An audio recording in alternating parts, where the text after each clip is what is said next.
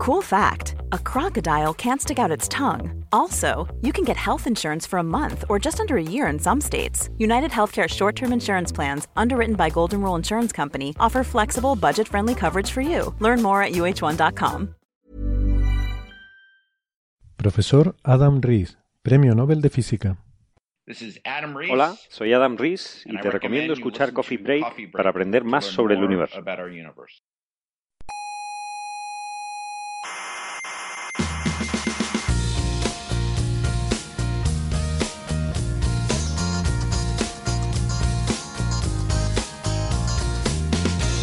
Hola, mi nombre es Marco Antonio Aguirre y estoy aquí porque la voz habitual, la de Juan Carlos, no va a poder estar porque él tiene un mandado. Así que me toca a mí hacer la entradilla del coffee break y lo, voy a hacer con tristeza porque yo soy de la opinión de que la ciencia, con su soberbia, está destrozando España. Una gran nación que otrora fue grande y gloriosa y ahora se, se está convirtiendo en un lodazar por culpa de la ciencia y del relativismo moral y la soberbia de los pseudo intelectuales que hablan a través del buenismo radiofónico. Aquí comienza Coffee Break, la tertulia semanal de la actualidad científica.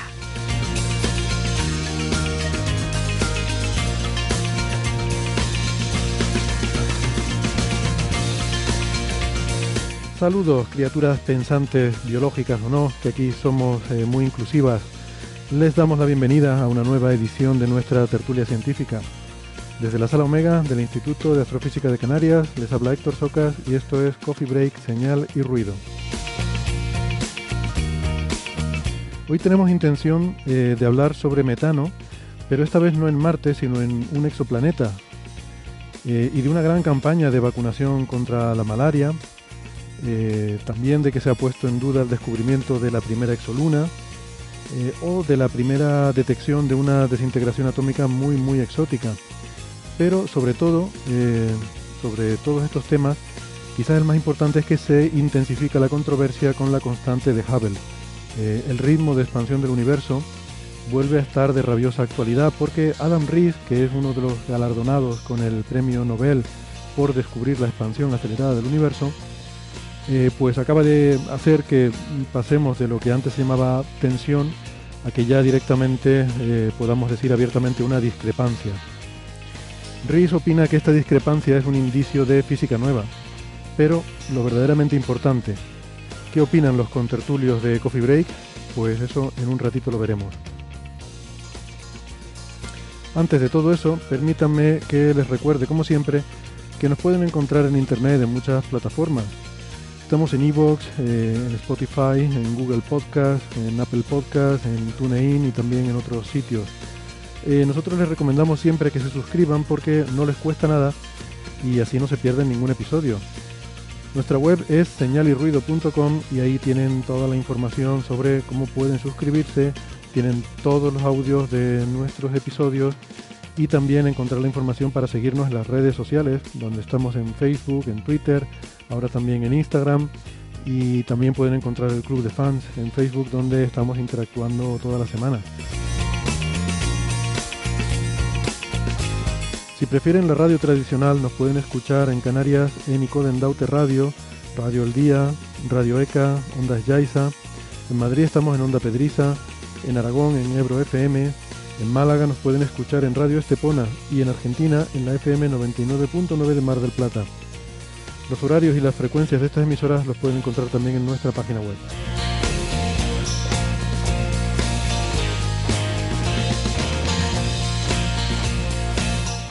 En la sala Omega me acompaña Carlos Westendorf, eh, doctor en ciencias físicas, investigador del Instituto de Astrofísica de Canarias. Hola Carlos. Hola, ¿qué tal? ¿Cómo estáis? Bien, bien, arroba cwesten en Twitter. Eh, por videoconferencia tenemos en Madrid a Sara Robisco, que es ingeniera informática, es arroba Sara Sara RC83 en Twitter. Hola Sara. Buenas. Eh, tenemos en Cambridge a Carlos González, que es, eh, astrofísico, es investigador del Instituto of Astronomy de la Universidad de Cambridge y es arroba carlosgnfd en Twitter. Hola Carlos. Hola, buenas, ¿qué tal? Em, tenemos, eh, no sé exactamente dónde, estás en casa, Bea, eh, Bea Ruiz, arroba CMBA eh, en Twitter, doctora en ciencias físicas. que, perdona, que sí, te pillamos en casa, ¿no? Me, pillan en casa, sí. Muy bien, pues la verdad que se, escucha estupendamente bien, se ve que la conexión es buena. Así que gracias. Y también al otro lado del mundo, aquí lo vemos cabeza abajo por la cámara, tenemos a Ángel López Sánchez, que es eh, investigador del eh, Australian Astronomical Optics eh, y la Universidad de... De Macquarie. Gracias. Arroba el lobo rayado en Twitter. ¿Qué tal Ángel? a tus tantas de la mañana. Muy buenas madrugadas. Muy buenas madrugadas. Yo estoy muy dormido, así que no me responsabilizo de las tonterías o cosas incoherentes que pueda decir esta noche. Bueno, no te preocupes, no se va a notar.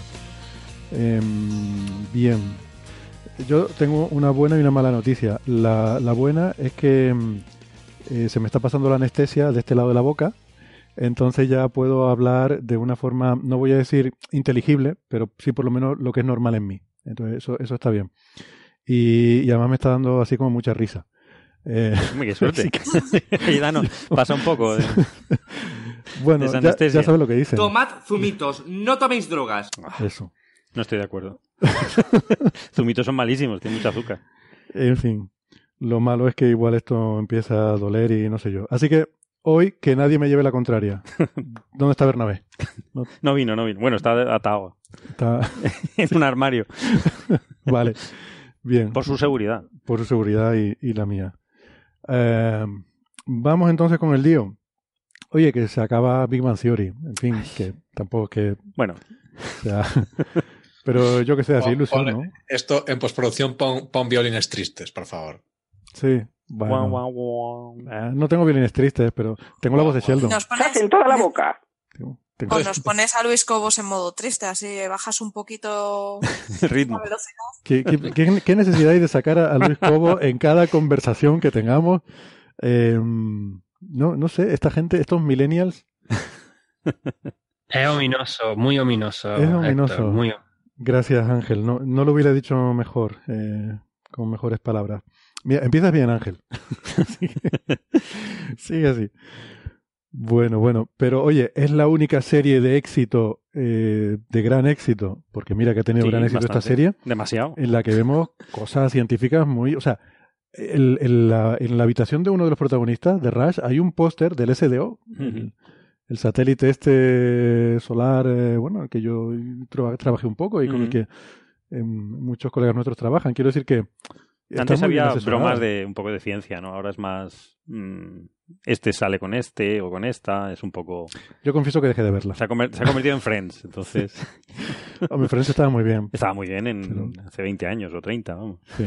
Yo no sé si habían nacido Sara y, Carlos cuando eso, pero... yo veía Friends, sí. ya está. en la cuna. Era sarcasmo. yo creo que estábamos en el instituto cuando Friends. Era sarcasmo. Eh, por los comentarios sobre Luis Cobo y estas cosas. Bueno, pues nada, da un poco de, da un poco de penita que, se acabe, porque al fin y al cabo, sí, como dices tú, Western, al principio tenía mucha ambientación científica, siempre ha estado muy bien asesorada. Sí, es verdad.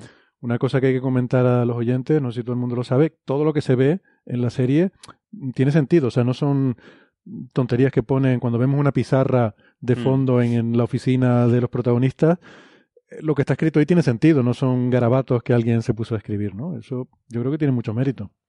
Sí, en general se nota que está bien asesorada no solo por eso, sino por el hecho de que dos investigadores ya en la mitad de su carrera todavía tienen que compartir piso para poder pagar el alquiler. Es muy realista, sí. Desgraciadamente. Y, lo que es súper realista es que los cuatro, bueno, todos los científicos protagonistas lleven ya, ¿cuántos? Nueve temporadas, nueve, diez años y todos están exactamente en el mismo sitio. Hmm. Sí, sí. Pues eso, y como, como decía Carlos, comparten piso y enfrente vive una camarera del cheesecake que ella sí puede permitirse un piso para ella sola. Eh, eso es. eso es así. Bueno, mm, el, Cheesecake, bueno, que es una cadena, famosa de que hay en Estados Unidos, una cadena famosa de restaurantes mm, muy conocidos, obviamente, por sus tartas de queso, ¿no? Las famosas cheesecakes.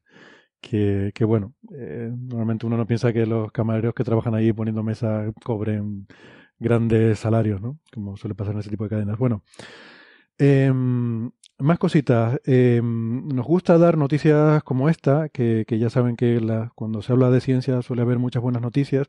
Y una de ellas es que comienza la primera gran vacunación masiva contra la malaria, eh, promovida por la Organización Mundial de la Salud, y que contempla en esta fase inicial la vacunación de hasta 360.000 niños en eh, Malawi, eh, Ghana y Kenia, en África, ¿no? Que ya saben que la malaria eh, es la enfermedad que más eh, muertes causa en el mundo, sobre todo de niños, y que realmente es una de las cosas en las que deberíamos estar preocupadísimos. Que no esté sin cuidado porque eh, a, nosotros en nuestros países no nos afecta demasiado, pero que si miramos a la humanidad en su conjunto es la enfermedad más mortal que hay. Sí, de hecho afecta a la mitad de la población mundial está en riesgo. Que nosotros no tengamos ese riesgo, mm, pues dice bastante de, dónde vivimos, ¿no? Afortunadamente, los que no, tenemos ese riesgo estamos en zonas más desarrolladas, ¿sí, Carlos? No lo tenemos ahora. Ahora. Porque una de las consecuencias del calentamiento global es que estas enfermedades se van a extender hacia el norte y hacia el sur, o sea, a, zonas más templadas. Hmm. Sí, sí, sí. este comentario minoso no es solo así que se dice por asustar, sino porque realmente la, una de las consecuencias es que las la faunas tropicales mm, pueden extenderse a un rango de latitudes mayor. Eh, los mosquitos, en este caso, que son el portador de, del parásito de la malaria, pues eh, esto es así, ya se están extendiendo a latitudes mayores y, esa tendencia continuará, evidentemente, en el futuro. De todas formas, en el continente africano afecta un, a un 80%, un 80 del continente está afectado, ¿no? Mm, básicamente, ¿no? Y de hecho, los datos son bastante alarmantes, ¿no? No, no, no por el tema egoísta nuestro de que hay que protegerse, sino que es que está muriendo gente y, y, debe, y podemos hacer algo, ¿no? Y el problema. Es una barbaridad. Es que en 2017 hubo 219 millones de casos de malaria y fallecieron 435.000 personas, que es que se dice pronto. ¿eh? y, dos, tercios de esos eh, fallecidos eran menores de 5 años. Eran niños. Sí, sí. Y, en fin, eh, bueno, ahí es, la buena noticia es que la, la farmacéutica GlaxoSmithKline junto con fundación, ¿no? con el dinero de la fundación Bill y Melinda Gates, eh, han seguido, han desarrollado una vacuna que es bastante prometedora, ¿no? Y ya en 2015 eh, se, se, aprobó el, hacer experimentos, o sea, mm, está en la fase 3 de, experimentación de esta vacuna y se puede probar ya en, en, personas, y en este caso en niños, ¿no? Mm ya, ha habido, quiero decir que mm, va a haber una gran eh, vacunación, campaña de vacunación, pero ya ha habido eh, eh, estudios clínicos anteriores, ¿no? Ya lleva cinco años estudios clínicos, pero... lleva muchos años, desde el 87, 1987, se lleva 30 años desarrollando. Es una, la, vacuna esta RTS-S. Y, y, bueno, lo que se va es, es, una prueba extendida, es decir, se ha hecho un, se ha elegido unos países de control en los cuales se va, están seleccionadas por la Organización Mundial de la Salud eh, por la seguridad en la distribución de esta, de esta vacuna, en la suministración, en el suministro y en su posterior control. Es decir, hay que ver cómo, cómo, cómo es, de efectiva esta vacuna. ¿no? Entonces, se han elegido estos países por, por, por, este, por tenerlos controlados. Todavía no se, no se va a extender eh, a, a, todo el África subsahariana, que es donde realmente es terrible ¿no? esta enfermedad. ¿no? Y, nada, y vamos a ver cómo, cómo funciona, ¿no? Creo que la efectividad tampoco es que sea la gran maravilla, ¿no? Eh, sí, creo que es un 40% de, de los casos eh, se, ha logrado eh, impedir que este parásito que, que, va por, transmitido por, por el, mosquito anófeles se desarrolle en, en, los seres humanos, ¿no? En este caso en los niños, ¿no? Bien, bien. Pero que un 40% es, elevado, es mucha gente. Mucha gente. Si, si pensamos, decía Sara, 400.000 muertos, ¿no? Eh, pues claro, eso significa que puede salvar la vida eh, de 200.000 eh, personas, de 200.000 personas, con simplemente aplicando esta vacuna y, aunque no tenga una eficacia total, pero, pero bueno, se puede. No, lo, curioso es que habíamos mm, logrado contener esta enfermedad hasta un 60% hasta el 2015, pero por falta de medios, por falta de recursos, se ha dejado ¿no? desde, desde esos años en, en, investigar y en, en, desarrollar, no solamente en vacunas, sino también en evitarlo, el, el transmisor, ¿no? el vector, el, mosquito. ¿no? Eh, pero que es, simplemente por falta de recursos, ¿no? Que, que es muy triste, ¿no? Sí, no sé. sí, bueno, de hecho, la, vacunación masiva se está haciendo en estos países, en Malawi, Ghana y Kenia, porque son los únicos cuyo gobierno garantiza que va a vacunar a la gente. O sea, que hay una, el gobierno cubre las vacunaciones. Y solo por eso, o sea, por eso no está ampliado a más. O sea, es pues donde se puede. Sí, es que en los otros países, República Democrática del Congo y Nigeria, mm, son bastante muy inestables, ¿no? Claro. Entonces, donde se puede garantizar que el gobierno va a vacunar a la gente, dicen, pues venga, aquí sí. Y bueno, el tema de la eficacia es por eso, porque estamos hablando de un parásito que tiene un ciclo de vida muy, muy complejo. Entonces, la vacuna solo cubre el momento en el que eh, entra cuando te inocula el mosquito. O sea, en el momento en que entra en tu cuerpo. Es ahí donde lo, donde lo cazan. Te meten esa, un trocito del parásito con un coadyuvante para que el, tu, tu cuerpo lo, lo reconozca mejor y lo ataque con más virulencia. Y ya está. Y, y es así. O sea, si tu cuerpo no lo reconoce cuando entra, no te cubre. Pues bueno, está muy bien, ¿no? Yo siempre eh, aprovecho para hacer el comentario que me parece muy, muy correcta la forma de, de la fundación de Bill y Melinda Gates y Belinda Gates de decir, bueno, tenemos todo este porrón de dinero con el que queremos hacer un cierto bien. ¿Cómo podemos optimizar estos recursos, no? Y pues hicieron un análisis racional de las cosas y en vez de ir a cualquier causa que se les pasara por la cabeza, decidieron que la forma de salvar más gente... En su propio país. Y esto en Estados Unidos no, afecta realmente.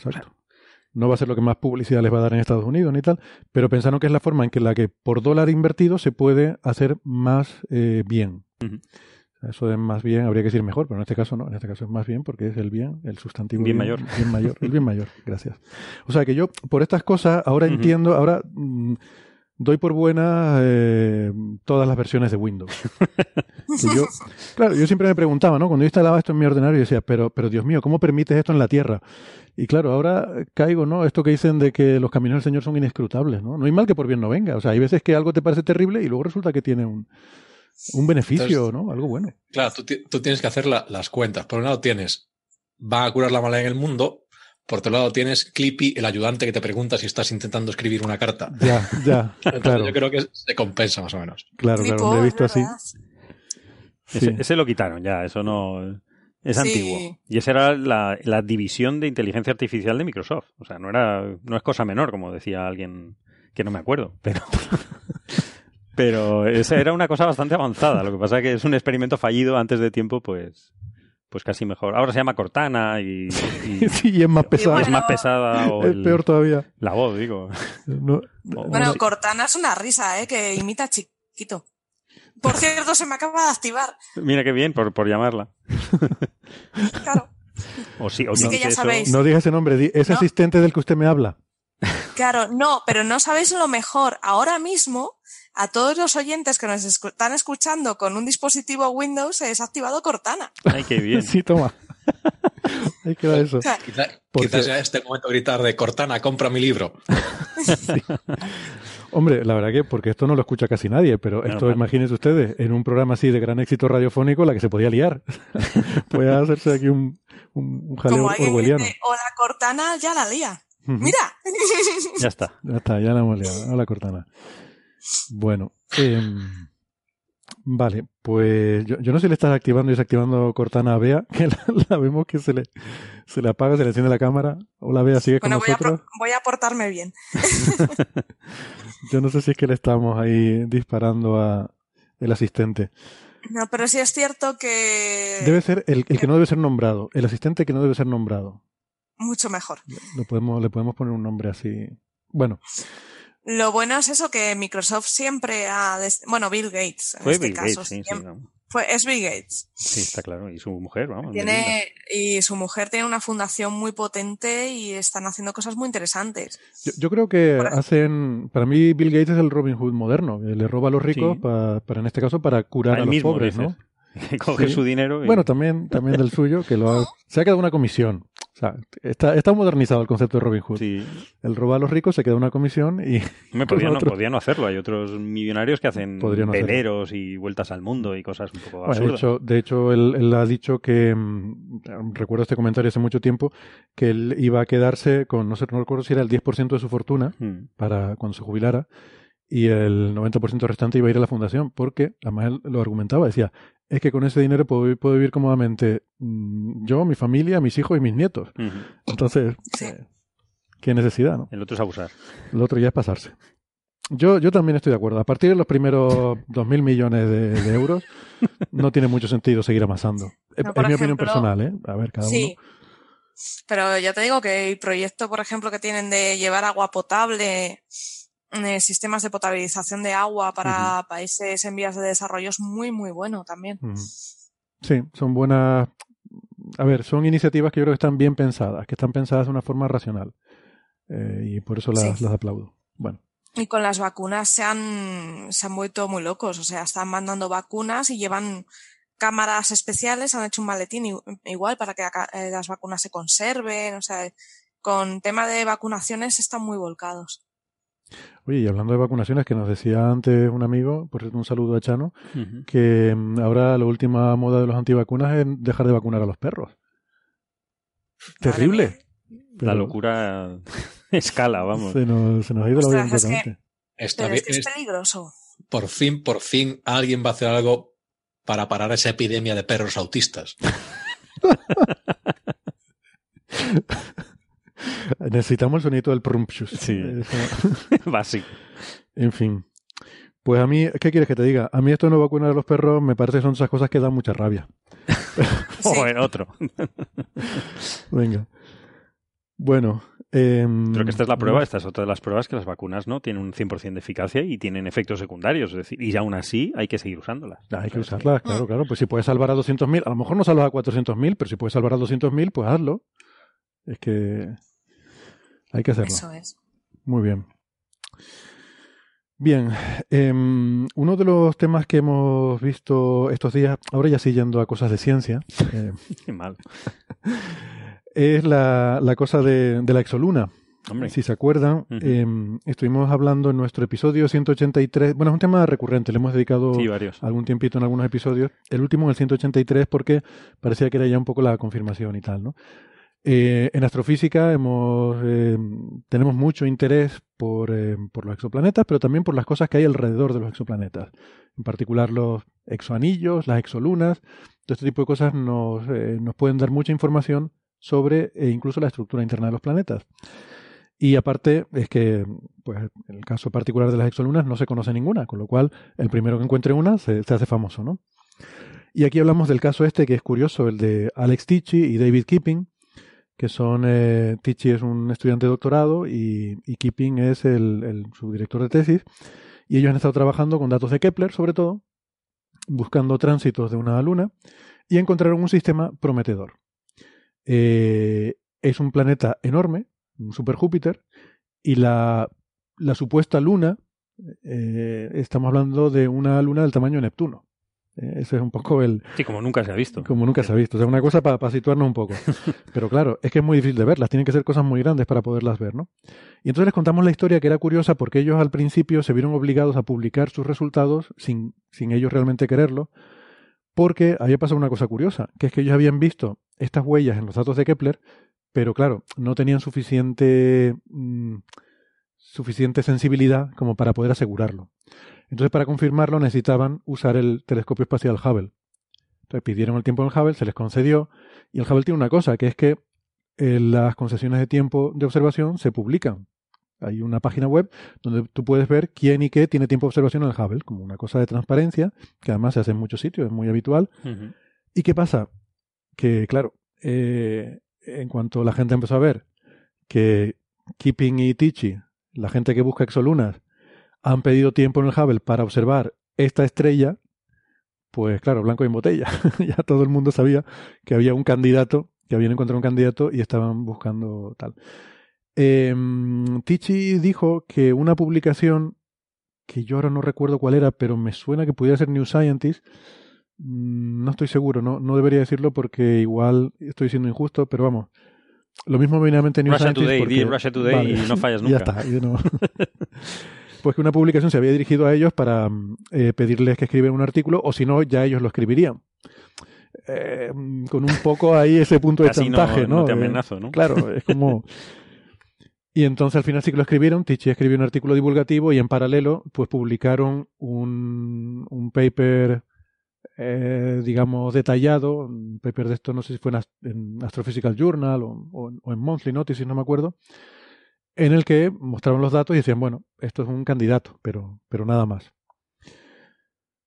Eh, luego llegaron las observaciones del Hubble y en las observaciones del Hubble eh, solo pudieron pillar un tránsito de esa supuesta luna.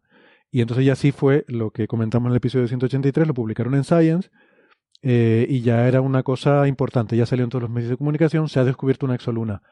A pesar de que ellos en el paper reiteran mucho que como solo han podido observar un tránsito, no lo pueden confirmar. Es decir, no pueden estar seguros de que realmente sea una exoluna y que ellos lo, eh, lo califican como el candidato más fuerte a exoluna. ¿Vale? Eso es lo que ellos decían. Pero claro, luego esto sale en los medios como se ha descubierto la primera exoluna, ¿no? Quiero recordar que aquí en ese episodio intentamos apostar un poco y yo me mojé diciendo que para mí sí que sí que es una eh, es una exoluna porque se juntaban varias cosas, se juntaba lo del tránsito, pero también lo que se llaman las anomalías de tránsito, el- Ujú. las anomalías de tiempo de tránsito, que es que el planeta en cada mm, al pasar delante de la estrella no pasa exactamente en el momento que le correspondería por su órbita, sino un poquito antes o un poquito después, y esto es debido a que la Luna tira hacia adelante o hacia atrás, ¿no? Bueno, todo eso lo comentamos eh, en, en aquel momento. ¿Qué pasa? Que ahora han salido un par de artículos y sobre todo sale uno que es bastante, mm, bastante contundente diciendo no, eh, no existe esa, esa luna porque yo también, o nosotros también hemos cogido los datos, lo hemos analizado y no vemos eh, el tránsito de esa luna, no vemos el, la señal de pasar por delante la luna por delante de la estrella. Que, entonces, ¿qué les parece a ustedes? El artículo es de mm, es, es un artículo de unos investigadores de Harvard, se Sí, es- llama Laura Kreid- Kreidberg, Kreidberg. la primera autora. y mm, se titula No hay evidencia para un tránsito lunar en nuevos análisis de las observaciones de Hubble del sistema Kepler 1625. Había otro artículo anterior eh, de René Heller y colaboradores que decía una interpretación alternativa del candidato de ExoMoon. Anterior, digo, también de este año, o sea, de. Pues de cuándo, de. No sé si de febrero de 2019 o algo así. Que decían que. Bueno, este lo has leído tú más en detalle, Carlos, si quieres coméntalo tú, pero. Que sí la veían, pero no se lo creían mucho. Sí, el anterior. eh, El bueno, anterior. lo- los dos son casi simultáneos. Uno cita al otro también. Hmm. Pero vamos, el, el, si te refieres al. Sí, al. Sí, el que al de dice Heller. una interpretación. Sí, el de Heller, una el de Heller, interpretación una alternativa. alterna- una interpretación alternativa simplemente han cogido también los datos de, del Hubble y de Kepler y han hecho una nueva reinterpretación. Y realmente, eh, en, en el análisis, eh, el, el problema de estos datos es que hay huecos también en, en- en los datos. Es decir, y, y es muy sensible, eso lo reconoce todo el mundo. Eh, Tichy también lo reconoce. Es muy sensible a cómo normalices, cómo optimices esos datos, digamos, cómo los limpies, por, hablar rápido y mal, ¿no? Es, es muy sensible y eso pues te pone en, en, en- alerta. No quiere decir, no te invalida los resultados, pero bueno, mm, quiere decir que hay bastantes dudas, puede haber bastantes dudas, ¿no? Y entonces estos señores eh, hicieron una, una, una re- un reanálisis de estos datos con un, con un método de, de, de- Monte Carlo, bueno, un, método diferente a los demás autores, y también les da una solución compatible con que puede haber una exoluna. Lo que pasa es que los demás parámetros eh, orbitales, tanto de la Luna como del planeta, son muy espúreos, son muy extraños, son como muy extremos, dicen. Entonces, eh, cuidado, eh, simplemente eh, saltan las, las alarmas. Es decir, como la solución no parece ser estable, en cuanto cambies un poquito las condiciones, te vas a otros, a otros y los parámetros en sí que dan la mejor ajuste, porque todo, todo es un ajuste, a un- a un- es un modelito lo que estamos haciendo a, a los datos, a ajustar a los datos.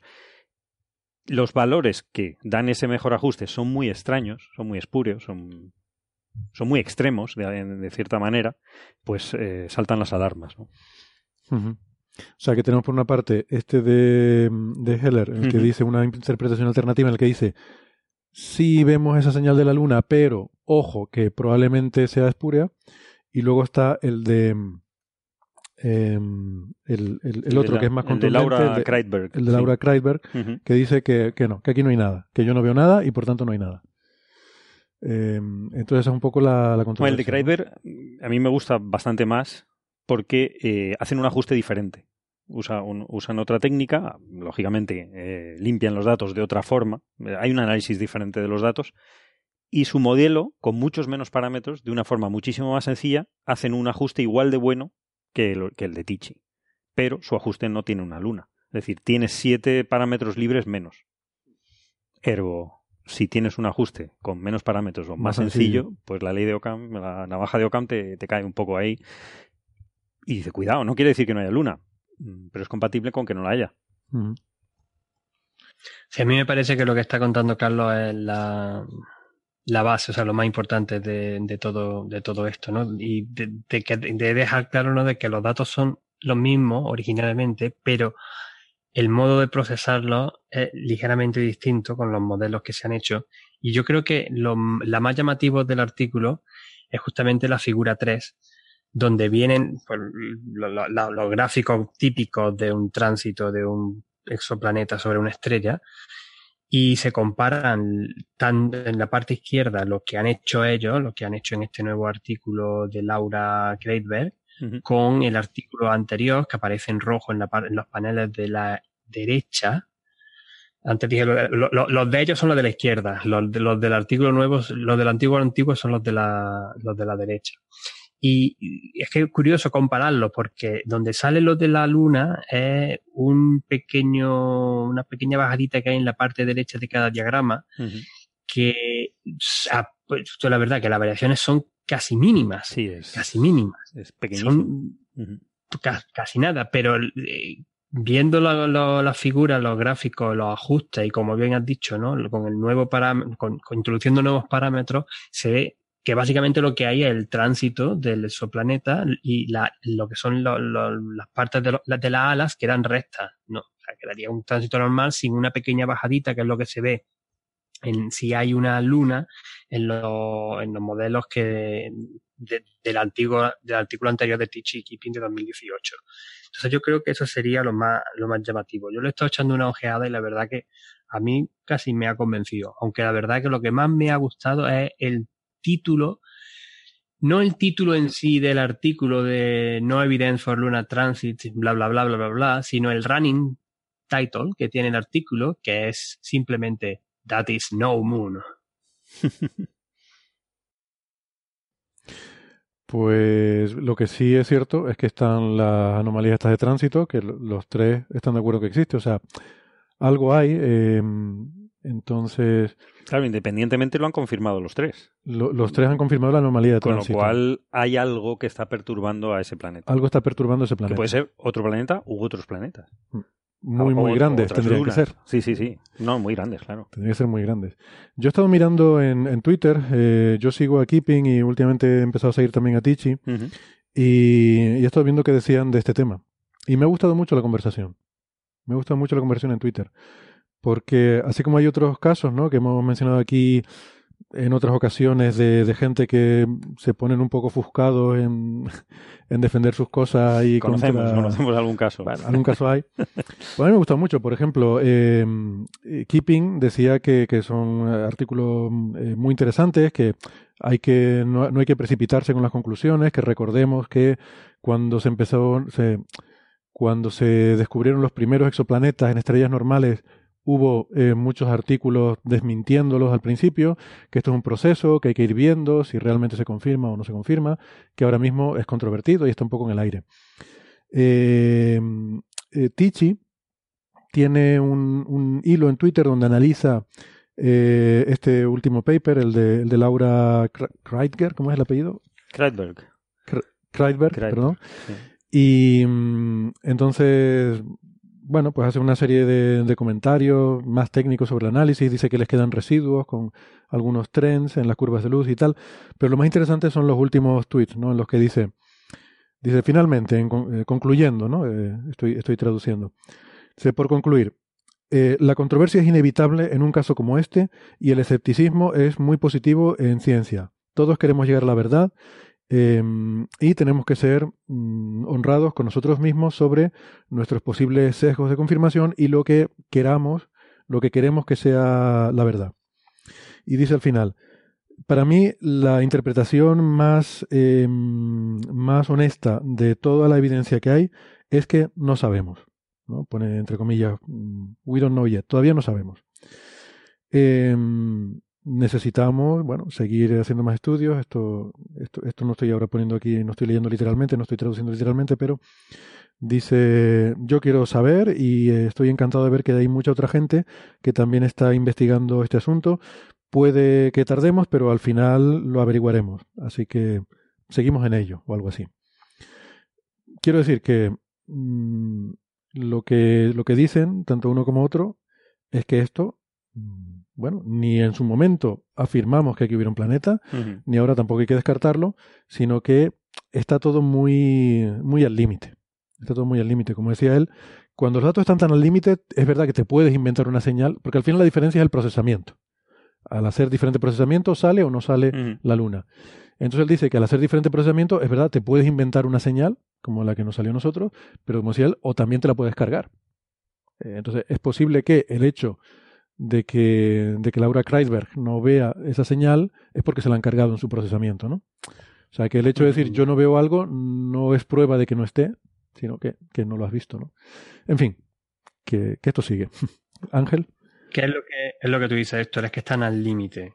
Y en el mismo artículo de Laura Kredenberg, justo al final, el último parrafito, antes de agradecer precisamente a Tichi por, por la ayuda en la discusión del artículo, dice, voy a intentar traducir de forma más o menos literal, eh, considerando todo junto, estos hallazgos ilustran el, el reto de empujar la, la, precisión de las medidas en el nivel de las 100 partes por millón. Y destaca la importancia de desarrollar eh, rutinas independientes de procesado de datos para confirmar estos resultados que están al límite de lo que podemos hacer ahora. Totalmente. Y la importancia de publicar los datos también. Eh, de compartir y publicar los, no resultados. Y los códigos, sí. Muy bien. Yo creo que también esto muestra que es necesario tener una herramienta porque Hubble llega hasta donde llega. Necesitamos algo que, que nos permita. Claro, el Hubble no está diseñado para hacer este tipo de. Para buscar eso lunas para nada, ¿no? Claro. Para hacer series temporales ultra precisas no, no está hecho para eso. Claro. Aquí hay que hacer mucho, es que es cierto, aquí hay que hacer mucho hackeo de los datos. Es que todo este procesamiento, e, es que es normal hasta cierto punto, ¿no? Todo este procesamiento que, se que decimos que uno lo hace de una forma y otro de otra y salen cosas diferentes, es porque realmente hay que hackear eh, lo que te sale de ahí para poder hacer las observaciones que necesitas, ¿no?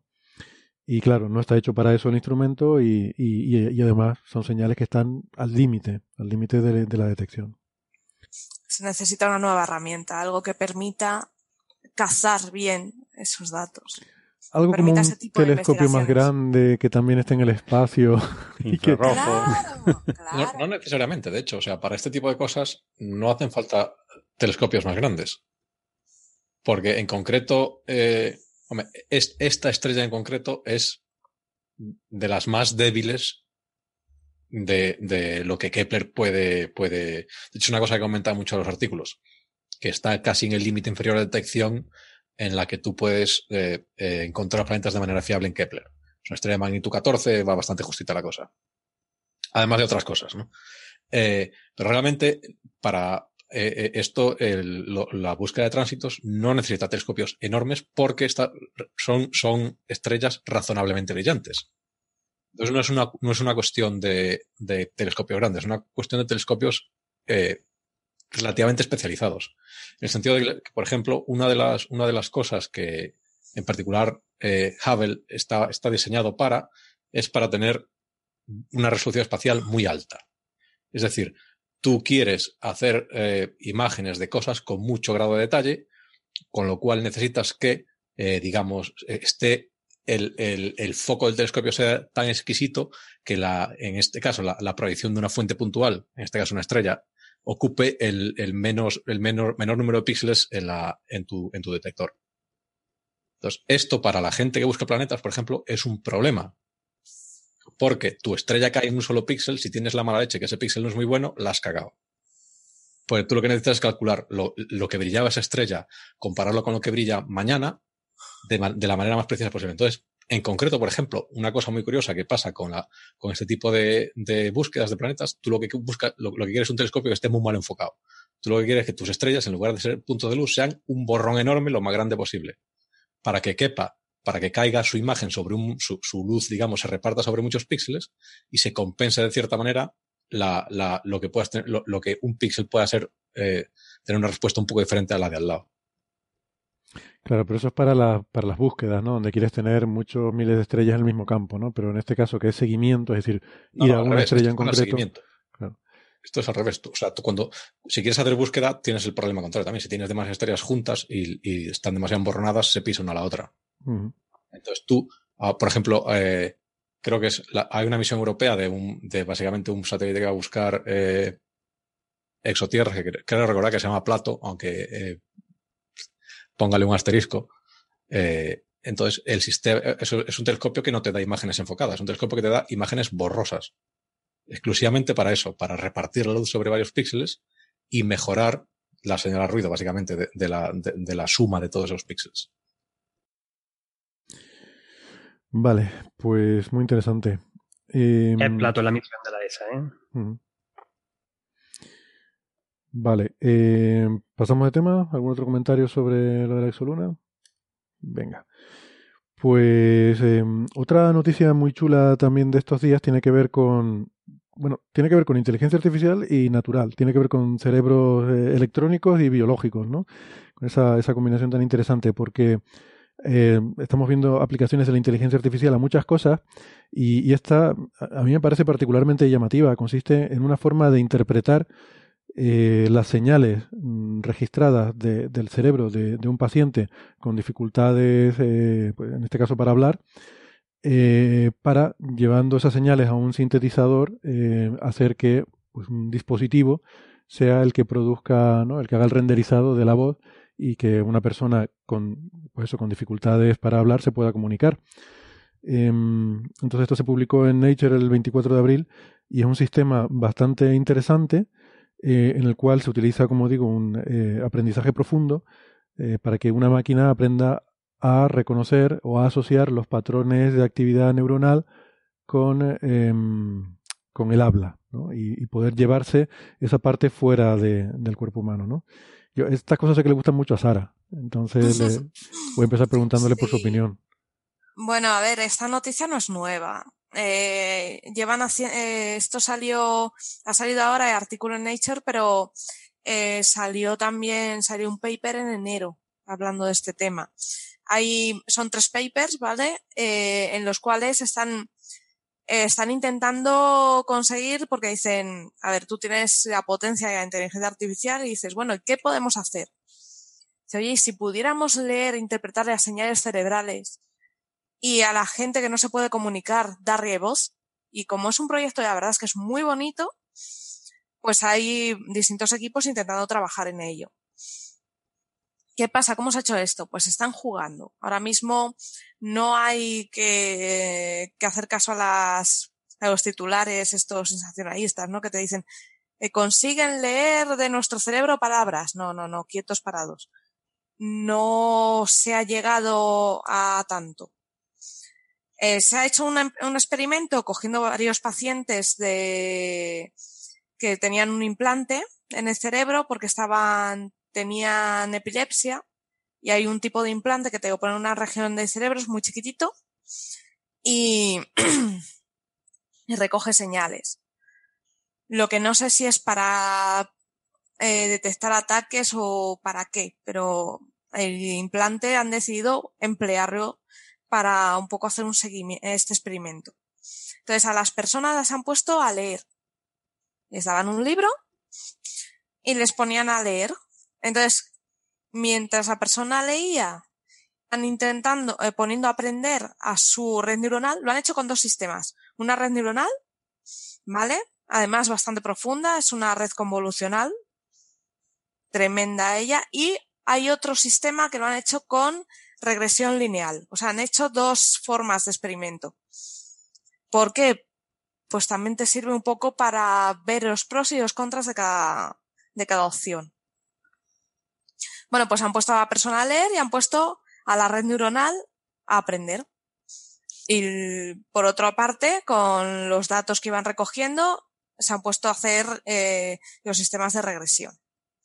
Vale, pues ¿qué pasa? Que cuando la persona iba leyendo, pues aprendió y tú ponías a una persona a leer y, le quitabas el micro a la, a la red neuronal eh, y acertaba un 70%, o sea, tenía un nivel de, de, de lo que es de exactitud bastante bueno. Dices, oye, parece que esto funciona. ¿Qué pasa? Que eh, repitieron el experimento y pusieron a las personas a lee, pero mueve los labios sin articular palabra. Ahí la red neuronal y el sistema de regresión, los dos fallaron estrepitosamente. Entonces, eh, lo que están es intentando ver si nosotros cuando articulamos, eh, si lo que ellos estaban cazando era la señal nuestra al articular las palabras, o es realmente eh, la imagen de la palabra que nos estamos poniendo en el cerebro. Entonces, están un poco jugando con ese tema. Ahora mismo, si una persona lee sin hablar, no son capaces de interpretar. Pero es curioso eso, ¿no? Es como que si no lo vamos a decir en voz alta, la forma en la que movemos o la forma en la que articulamos o algo hay que es diferente, porque esos patrones neuronales son diferentes, ¿no? Es muy eso es, entonces, es muy interesante eso, o sea, aprendemos sobre nosotros mismos también. Aparte de la utilidad práctica que pueden tener estas cosas, siempre he dicho que la, la inteligencia artificial nos sirve mucho para aprender sobre el funcionamiento de la inteligencia natural también. Es que lo bonito es eso, que han descubierto eso, los patrones que tenemos nosotros para, para, eh, para vocalizar, ¿no? Y dices, fíjate, han detectado las señales que se activan, ¿no? Pero bueno, esto sigue en camino, o sea, el experimento es muy chulo y yo creo que poquito a poco, poquito a poco, según vayamos investigando, se puede empezar a, se podrá empezar a hacer cosas mejores, ¿no? Pero ahora la cosa está empezando. Son primeros pasitos y los primeros pasos nunca fueron fáciles. Hmm. Entonces, eh, hay que dar. Ahora mismo no tiene esa utilidad práctica de que permitir hablar a personas. Eh... No, pero sí, cuando vivía Hawking, Stephen Hawking, si lo hubiesen entrenado con su, cuando él podía hablar, luego cuando perdió el habla por su enfermedad degenerativa, hubiese tenido un sistema que le hubiese permitido comunicarse yo creo que, mucho más Yo creo que no, porque ¿No? llega a eso. El sistema no no eh, falla, o sea, ya te digo que no. O sea, si no consigues hablar, no, no sabe muy bien lo que vas a decir. Pero no sabemos, ¿eh? porque en el caso de Hawking, a lo mejor. Era muy chulo, porque el sistema de Hawking era un sensor que le ponía en la mejilla y él movía, iba escribiendo letra a letra, pero, con la pero eso es lentísimo. Eso es terrible. Eso es terrible, claro, claro, claro. Pero claro, la gente... era una tecnología que se desarrolló en esa época y que fue la leche, ¿no? Sí, sí. Pues ahora pensemos en esto como algo que está empezando y que quién te dice que a lo mejor en una década no hemos conseguido ya eh, que alguien como Hawking pueda hablar sin ningún problema. Quiero decir que el caso, el caso de Hawking, eh, yo creo que no sabemos exactamente si funcionaría o no, porque eh, te voy a decir una cosa, o sea, lo que lo que hemos dicho es que si tú no articulas, o sea, si tú no pronuncias en alto las palabras, no funciona, ¿vale? Y evidentemente Hawking no podía pronunciarlas, pero eh, quizás sí podía hacer el impulso de... Vamos a ver, esto lo que está leyendo es los impulsos a nivel neuronal en el cerebro.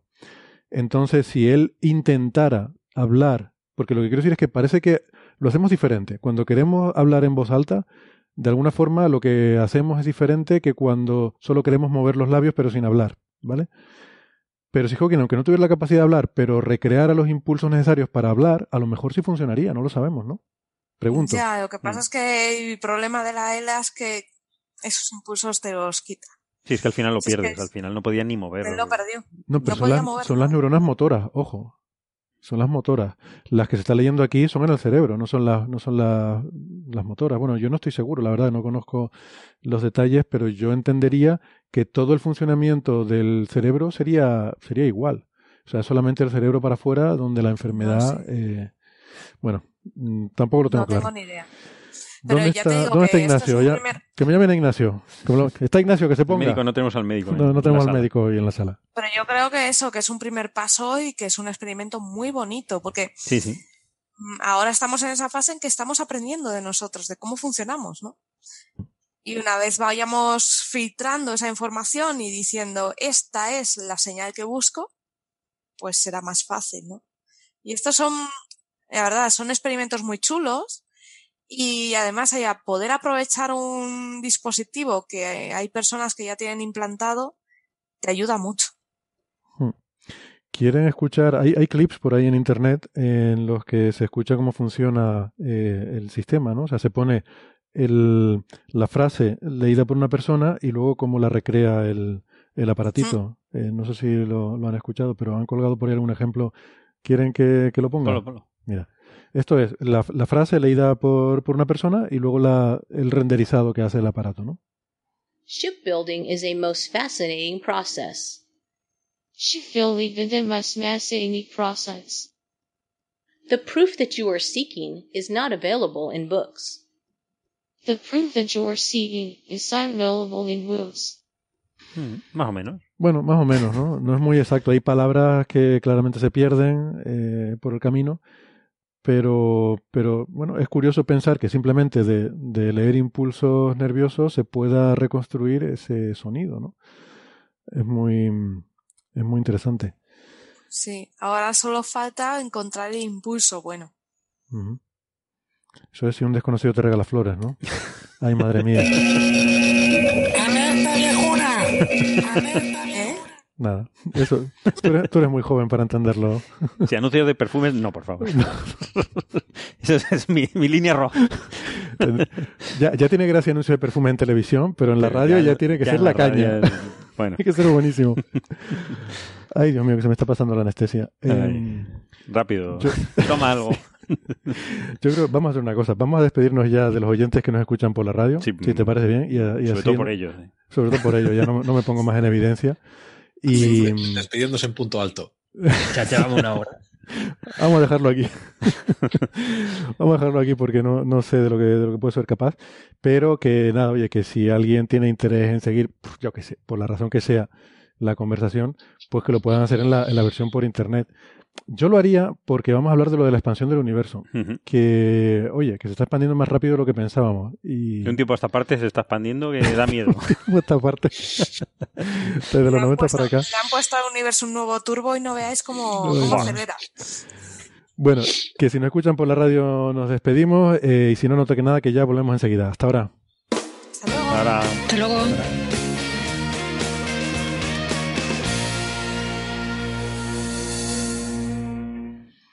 Muy bien, pues, pues seguimos. Gracias por seguirnos acompañando.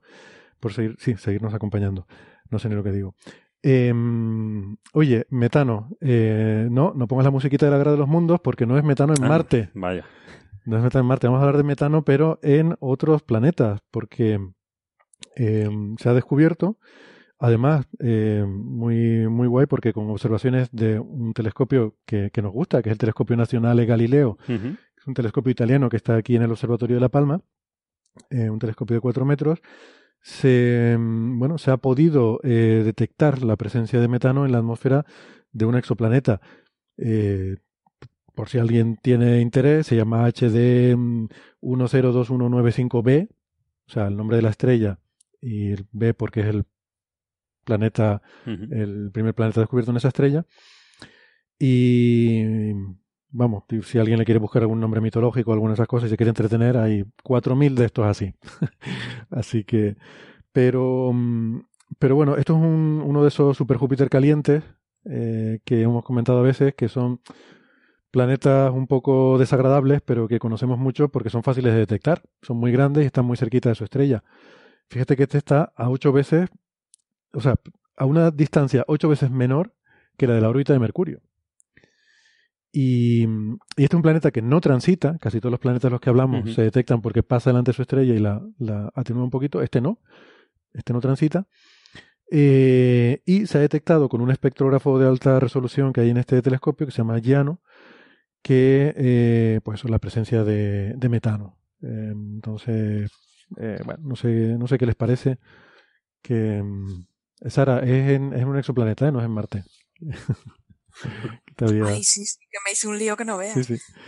Pero bueno, que está bien, el paper salió publicado en Astronomy and Astrophysics, eh, lo firma, la primera autora se llama Gloria Guilui, que es una, una estudiante de doctorado de, de, del Departamento de Física de la Universidad de Torino.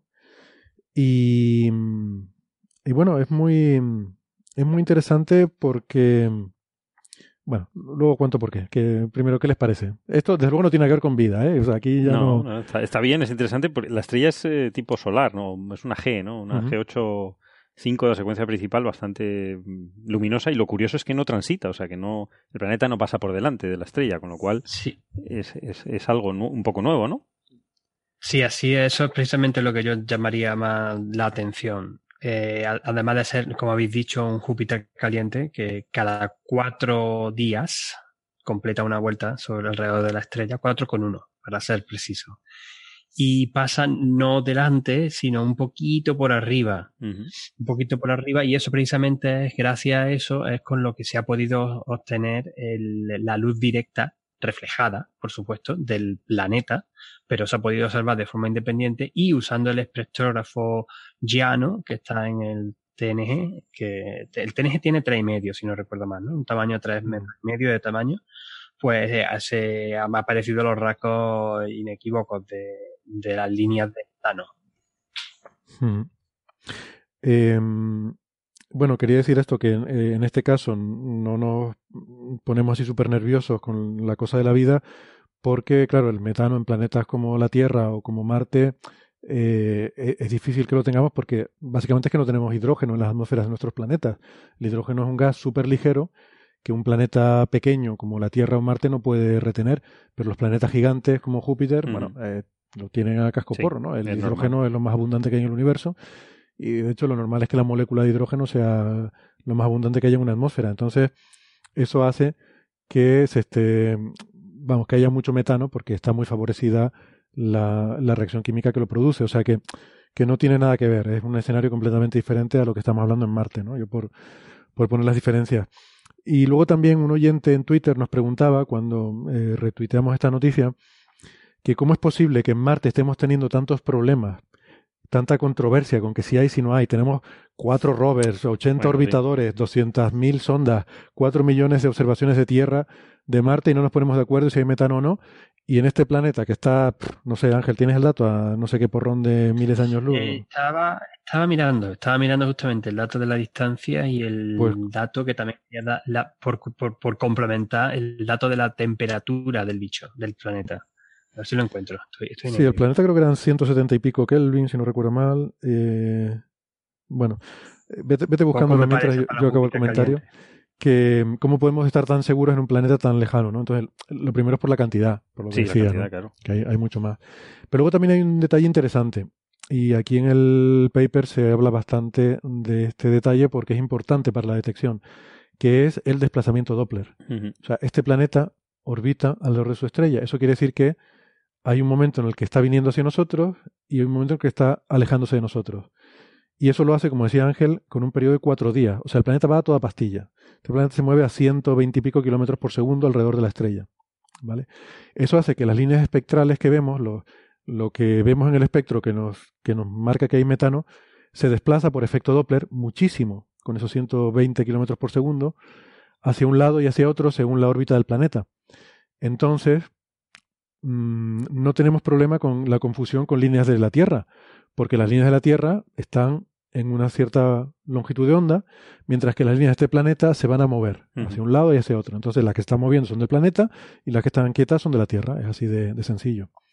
Y de hecho aquí eh, me llamó la atención una cosa al ver el paper, que no, no me di cuenta cuando estuve leyendo noticias sobre el tema, porque claro, yo había imaginado que los datos provenían del momento en el que el planeta está en su máxima iluminación que es cuando está eh, al otro lado de la estrella, porque como decía Ángel, no la tapa, pues está la órbita es un poco inclinada, entonces queda un poco por arriba, y ahí es cuando más iluminado está, estaría el planeta lleno, ¿no? Como la luna llena.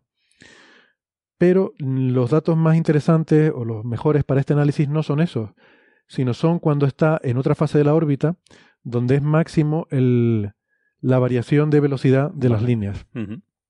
¿Vale? Entonces, claro, la velocidad del planeta, la velocidad en nuestra línea de visión, la velocidad del planeta es constante más o menos, pero la proyectada en nuestra línea de visión, que es la que produce el efecto Doppler, pues varía de una forma más o menos con un seno, de forma que cuando está en esa máxima posición, donde el planeta es más brillante, ahí la velocidad relativa a nosotros es cero. ¿Vale? Eh, pero cuando lo ideal es pillarlo en la fase perpendicular, que es cuando tiene un mayor cambio en la, en la velocidad del planeta. Entonces, bueno, ese es un detalle curioso. A ver, ¿es así o me he liado? Eh, la velocidad es cero en el momento en el que está pasando proyectado. Ah, con lo cual el cambio sería máximo, ahora que lo pienso. Claro. Claro, el cambio de velocidad es máximo en, justamente en esa fase. Cuando se aleja lo máximo, se aleja o se acerca lo máximo posible, cuando llega a lo que sería la conjunción superior. Sí, la variación es la derivada y la, derivada es la contraria. Si la del seno es la del coseno, o sea que donde la velocidad es cero, la derivada es máxima. Mm. Sí, ahí me he liado con algo. Algo no entendí entonces del artículo, porque decían que lo observaban en no sé qué fase, porque ahí era máxima la variación de velocidad en el tiempo que ellos observaban. Bueno, pues ya lo miraré y, y ya lo contaré mejor en el próximo episodio o algo así. Sí, no, lo interesante es lo del llano, ¿no? El, espectrógrafo de altísima resolución, ¿no? Que, mm. en un telescopio mediano, ahora que se han quedado los de clase 4 metros en, un tamaño medio. Son medianos. Eh, son telescopios medianos, antes hace 20 años eran los más grandes. Pero ahora se puede seguir no usando. estamos hablando de física solar, claro. No, no, claro, por supuesto. Esto es nocturno. Y, este espectrógrafo en concreto, el Giano, hace espectroscopía de alta resolución que es 25 veces de más resolución que el VLT, que es de 8 metros. Es decir, que se puede eh, mantener en, competición, digamos, estos telescopios. Mm. Son útiles gracias a esta, a esta, a esta resolución que tiene el espectrógrafo, ¿no? sé que... Eso es muy interesante, ya que Carlos lo comentó eh, cuando estábamos hablando de la estrella de Tabi y de nuestras observaciones de por qué usar ese telescopio relativamente pequeño y, parte de la razón tiene que ver con eso también, que los telescopios grandes no tienen espectrógrafos de alta resolución porque la ciencia está optimizada para objetos débiles, para cosas muy lejanas, galaxias, cosmología y tal. Entonces quieres un espectrógrafo que tenga menos resolución para poder acumular más luz y ver cosas más débiles, ¿no? A ver, Carlos. No, decía que de todas maneras eh, el argumento es un poco ese parcialmente, pero bueno, también hay telescopios grandes que tienen, tienen eh, instrumentos de alta resolución. Es una cuestión de. Eh, hay muchas cuestiones, realmente, de, de, diseño en el sentido de que qué es lo que quieren hacer con el telescopio, básicamente. Eh, porque básicamente la, cuestión aquí es un poco el presupuesto, ¿no? el, o sea, de, tu, tu, objeto, tu estrella que estás observando, llega un cierto número de fotones. Entonces tú los tienes, tienes que decir cómo los repartes. Entonces, si tú haces cosas de baja resolución, lo que significa es que básicamente estás juntando mucho los fotones. Con lo cual, como estás juntando mucho los fotones, puedes ver cosas que están un poco más lejos porque vas a ver, o sea, como lo estás apilando, siempre va a haber alguno en la pila. Si lo repartes muchísimo, lo que hablamos en algún momento de la tostada. O sea, si, tú untas una tostada con, con mantequilla, si tienes mucha mantequilla, y la tostada es muy pequeña, siempre hay mantequilla en toda la tostada. Si la tostada es muy grande, te va, a haber trozos en los que no hay mantequilla. Pues esto es lo mismo. Cuanto más lejos esté, más vas a, o sea, cuanto más alta es la resolución, más tienes más tostada que cubrir, con lo cual tocas a menos mantequilla, con lo cual va a haber trozos en los que no tenga mantequilla, con lo cual vas a, a dejar de ver objetos. Este es el juego que hay aquí. Los estos telescopios medios, digamos, de 4 metros, eh, eh, o sea, un poco están especializándose en este aspecto porque son, son relativamente grandes, de manera que eh, puedes acceder a estrellas que están razonablemente lejos o son razonablemente débiles con todavía suficiente señal como para permitirte hacer cosas de alta resolución, que es lo que tú necesitas en este caso, por ejemplo, para estudiar las atmósferas de planetas o atmósferas de estrellas. Además, hay otra cosa añadida y es que eh, el tiempo es más accesible. O sea, un telescopio de un telescopio muy grande en general hay mucha gente compitiendo por, por observar ese telescopio porque hay muchas cosas que solo puedes hacer con ese telescopio.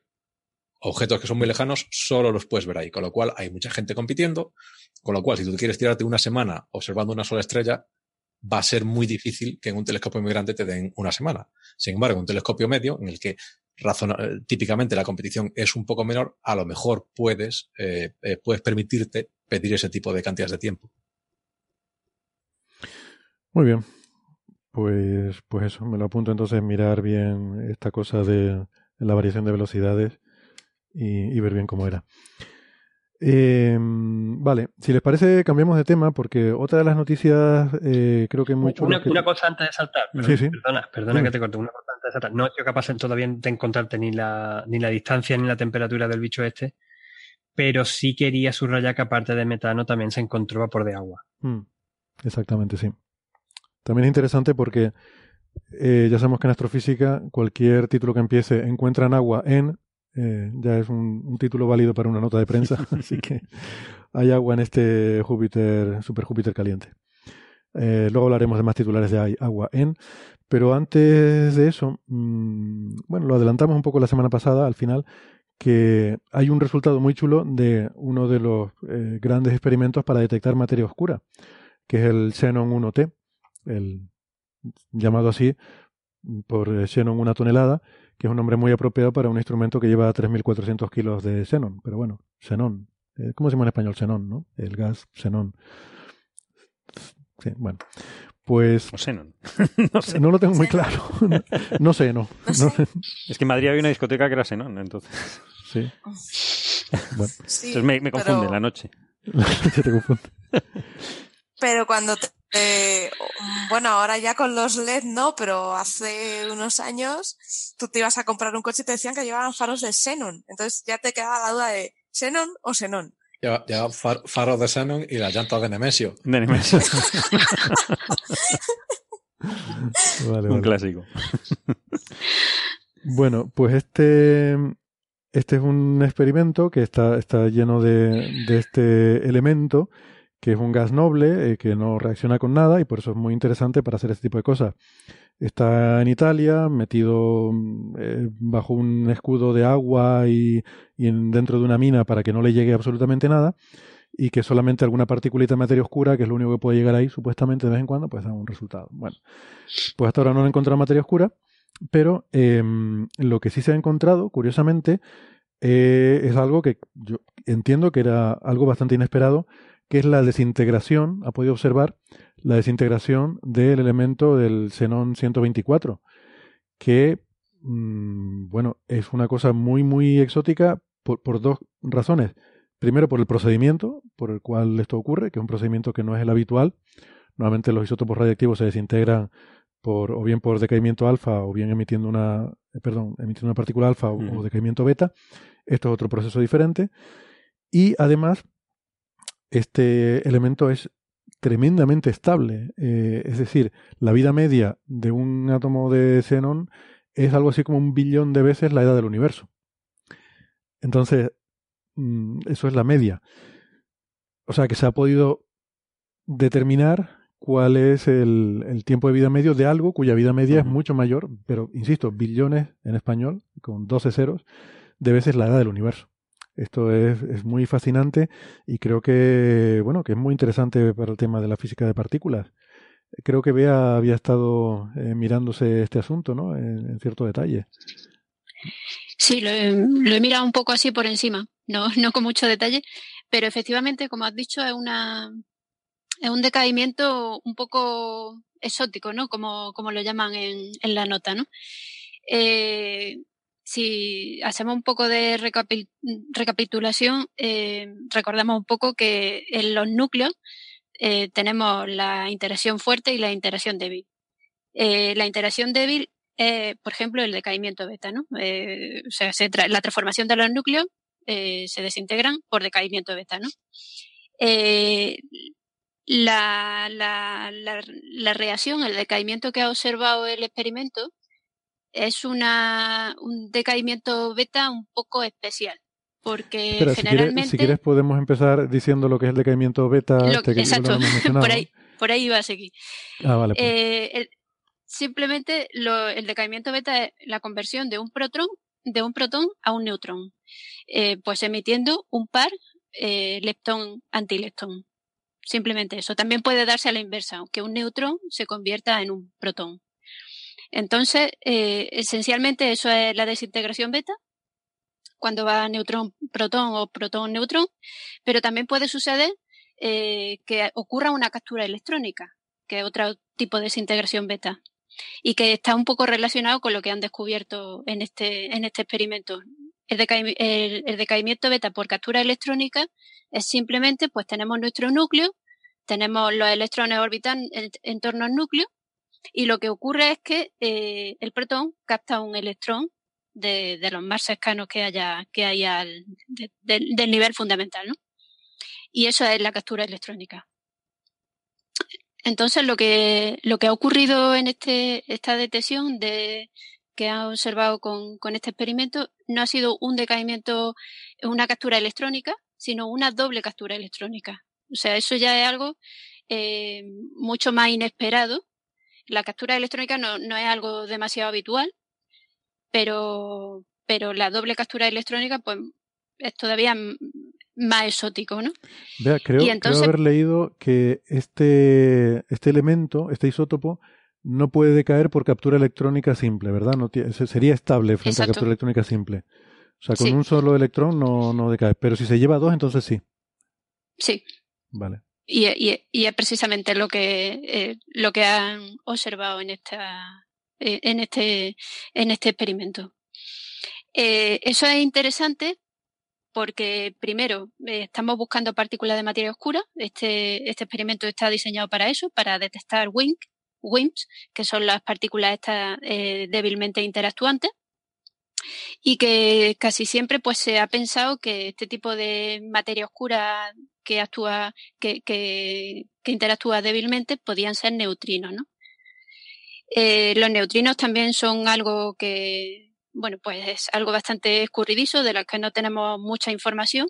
Por eso eh, el experimento tiene un valor doble en cuanto a cosmología para, para ver eh, qué tipo de qué tipo de partícula o de astropartícula puede ser la, materia oscura y también desde el punto de vista de la física de partículas, porque este tipo de desintegraciones nos puede dar información sobre los neutrinos que sean o no partículas de, de Majorana, por ejemplo.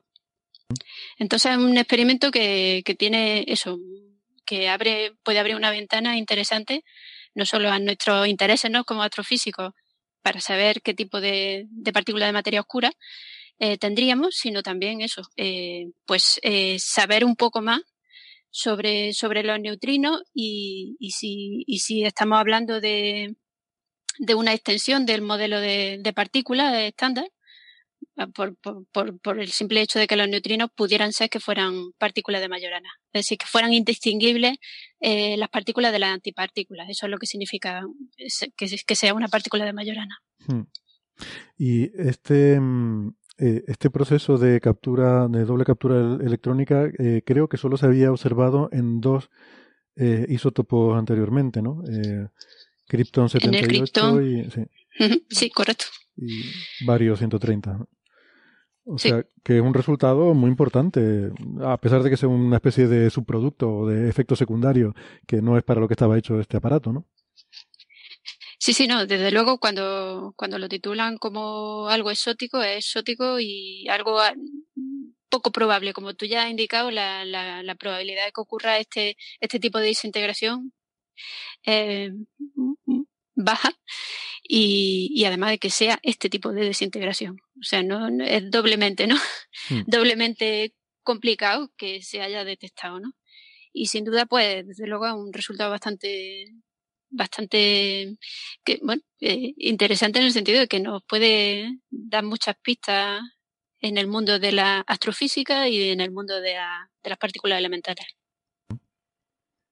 A mí me llamó la atención eh, el, proceso este de captura de electrones porque no, eh, no lo conocía, ¿no? Por lo menos en condiciones así normales. O sea, pensaba que a lo mejor en la formación de una estrella de neutrones o cosas así, sí sabemos que se produce un colapso de los electrones hacia los protones, pero aquí eh, siempre, no sé, lo que estudiamos normalmente en física como decaimiento radiactivo es el, alfa y el beta, ¿no? En uno se emite una partícula alfa, en otro se emite pues, un electrón o un positrón, dependiendo de, como decía Bea, si es de protón a neutrón o de neutrón a protón la conversión. Pero este es diferente, es que esto, si lo piensas aquí, el, ese núcleo de xenón, que tiene 120 partículas, eh, tiene todos esos 50 y pico electrones alrededor, pues de los electrones internos, pues claro, en química siempre estamos acostumbrados a que son los externos los que interactúan. Los internos no, nunca les pasa nada. Pero este, el, el núcleo se lleva dos de los electrones internos y claro, eso de repente deja huecos en las capas internas del átomo, con lo cual se produce una avalancha de electrones para llenar eso, no sé, es como si una, una, una torre de un castillo de cartas le quitas eh, dos cartas de la parte de abajo, pues se produce una caída de las que están arriba para ocupar esos niveles más bajos y eso produce emisión de rayos X, que es lo que, lo que al final se detecta ¿no? en el experimento. Efectivamente, esa, esa es la forma, la forma de contar, en definitiva, eh, emite, emite rayos X que, que emite unos electrones que se llama de Auger, ¿no? Auger. Eh, y eso, eso es lo que está contando el, experimento, ¿no? O sea, lo que ven es que hay una anomalía en ese contaje que solo puede deberse a, a este tipo de reacción, de interacción, vamos y han observado varias, veintipico eventos, eh, que son los que luego usan para ajustar y sacar el, calcular la vida media de, del isótopo, ¿no? Muy bien, pues, pues esto es interesante. Y como digo, es un resultado de esos de, de calibración, ¿no? Estamos calibrando el instrumento y, por cierto, hemos encontrado estos resultados revolucionarios. Vale. Bueno, pasamos a hablar de lo de la expansión del universo. Estamos cada vez más lejos. Ángel, cada vez estamos más lejos. Nos alejamos rápidamente. A mí no me sorprende. Estás todavía con nosotros, ¿verdad? No te nos has alejado mucho todavía. Bueno.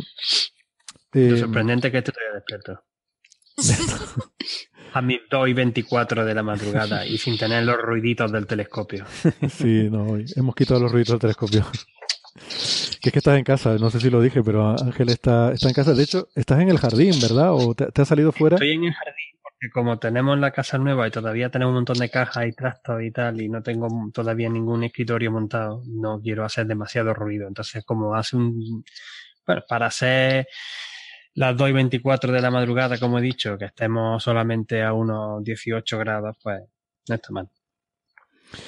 Bueno, pues nada, vamos con otro, lo que es otra de las noticias, ¿no? Que ha salido en muchos medios de comunicación, que tiene que ver con esto, que ya hemos contado también en otros episodios, eh, una vuelta de tuerca más de lo que se llama la tensión en, el, en la constante eh, de Hubble, en la medida de la constante de Hubble, que yo creo que ya, ya no es tensión, ya es discrepancia directamente, mm. porque claro, antes no llegaba a 3 sigma o, o estaba justo en, en los 3 sigma, pero ahora ya ha llegado el amigo Riz, Adam Riz, y lo ha roto todo.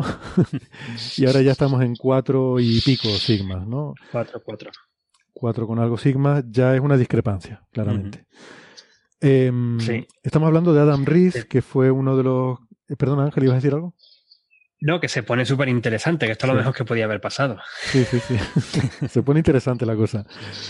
Eh, Adam Riess es uno de los eh, tres galardonados con el Premio Nobel de 2011 por la expansión acelerada del universo. O sea, fue uno de los descubridores de la energía oscura, por así decirlo, ¿no? Su grupo. Y lo hizo con la técnica de las supernovas de tipo 1A, que es algo de lo que Ángel sabe, mucho y nos podrá luego contar.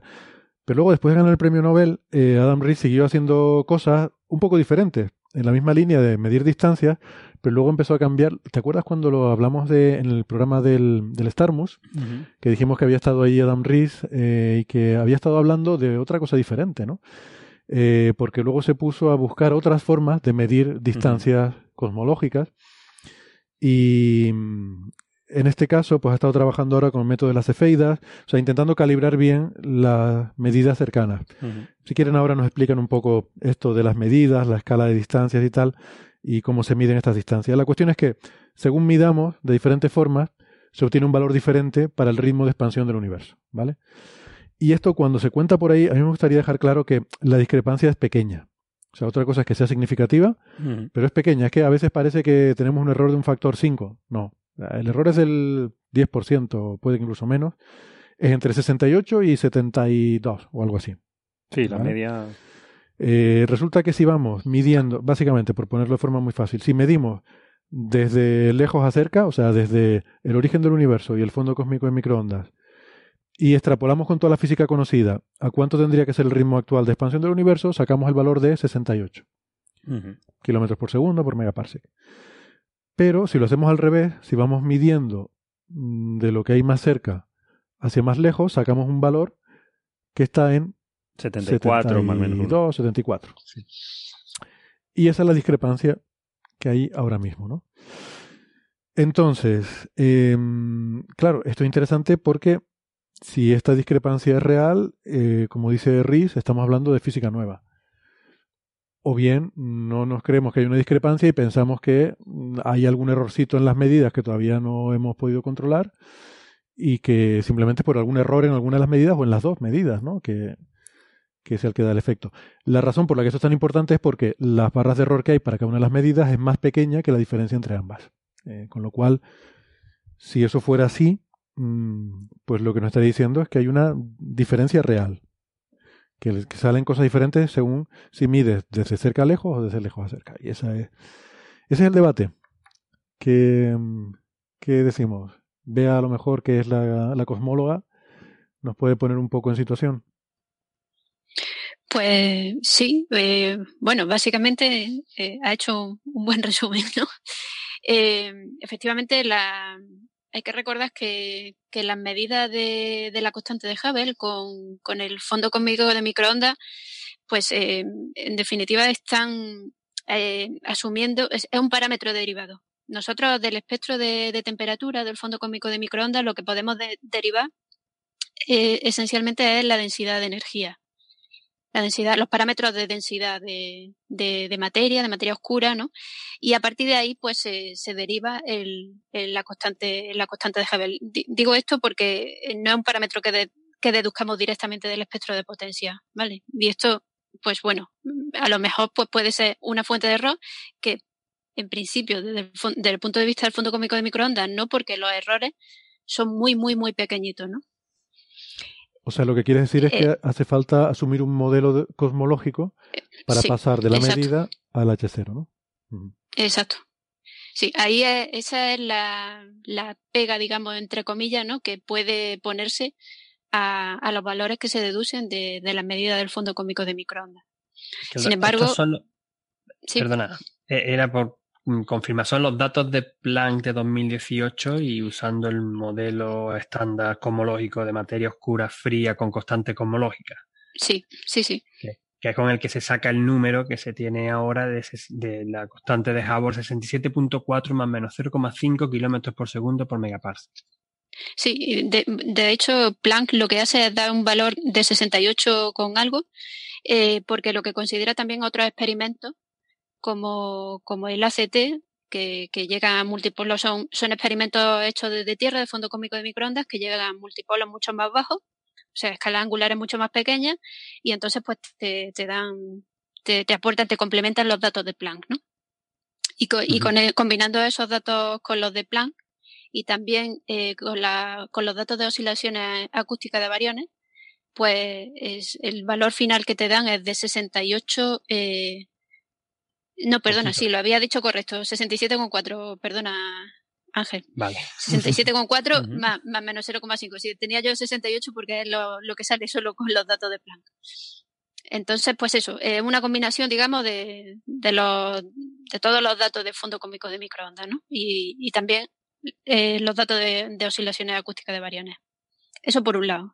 Ya he dicho que, en cierta manera, depende del modelo cosmológico. Si bien eh, la dependencia, pues, eh, bueno, en definitiva, al final siempre tenemos que, tenemos un modelo subyacente que puede ser eh, a veces fuente del error, ¿no? Que claro, por eso se dice que eh, podría estar mal el modelo o podría haber física nueva, porque la discrepancia podría ser que ese modelo que estamos asumiendo de cómo se propaga eh, la expansión del universo desde el origen hasta ahora, puede ser que, que, no sea preciso o que haya que incorporarle algún ingrediente nuevo para que en vez de ese 67,4 llegue a los 70 y pico que, que tiene que, que, llegar. ¿no? Esa es un poco la, la argumentación. Mm, vale. De hecho, una de, la, de las puertas que quedan un poco abiertas con, a, partir de los datos de, del fondo cómico de microondas es exactamente qué, qué pasa con la, con la energía oscura, ¿no? Sabemos que la energía oscura para nosotros es una constante, eh, pero y la asumimos como constante a la hora de, de derivar el valor de, de H0, ¿no? Eh, ¿Es realmente una constante? Parece que, que todo el mundo quiere ver que, que, que, bueno, que la discrepancia efectivamente es la ecuación de estado de, de la energía oscura, ¿no? A mí eh, hay una cosa que, me, que insisto, me, voy, voy a ponerme un poco pesado, pero la diferencia entre el ritmo de expansión es un 9%. Eh, lo, lo, estoy viendo aquí, ¿no? Lo pone en el artículo de RIS. Eso quiere decir que si faltara algo en el modelo, es un algo que influye un 9% en el ritmo de expansión del universo. O sea que si la energía oscura no es una constante, se parece bastante a una constante, ¿vale? O sea que, que si tuviera una variación, Claro, a mí me gustaría, pues entonces la podríamos llamar un campo de quinta esencia. Si no es una constante, uh -huh. entonces es un campo de quinta esencia y mola muchísimo ese nombre. Volvemos a lo de los anuncios de perfume. Pero, eh, pero sería pequeñito, quiero decir, eh, se parece mucho a una constante, es lo que quiero decir, ¿no?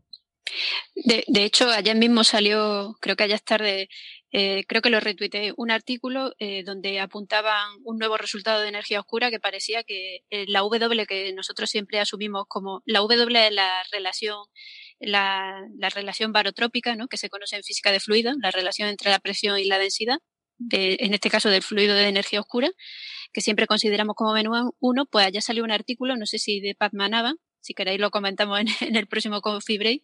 donde eh, no era menos uno, era eh, menos 0.8 más menos 0.9 o 0.10. O sea, estaba por debajo del menos uno que de la constante que nosotros siempre estamos considerando. Espera, pero más o no menos si... no, no, te entendí ¿Qué? la barra de error.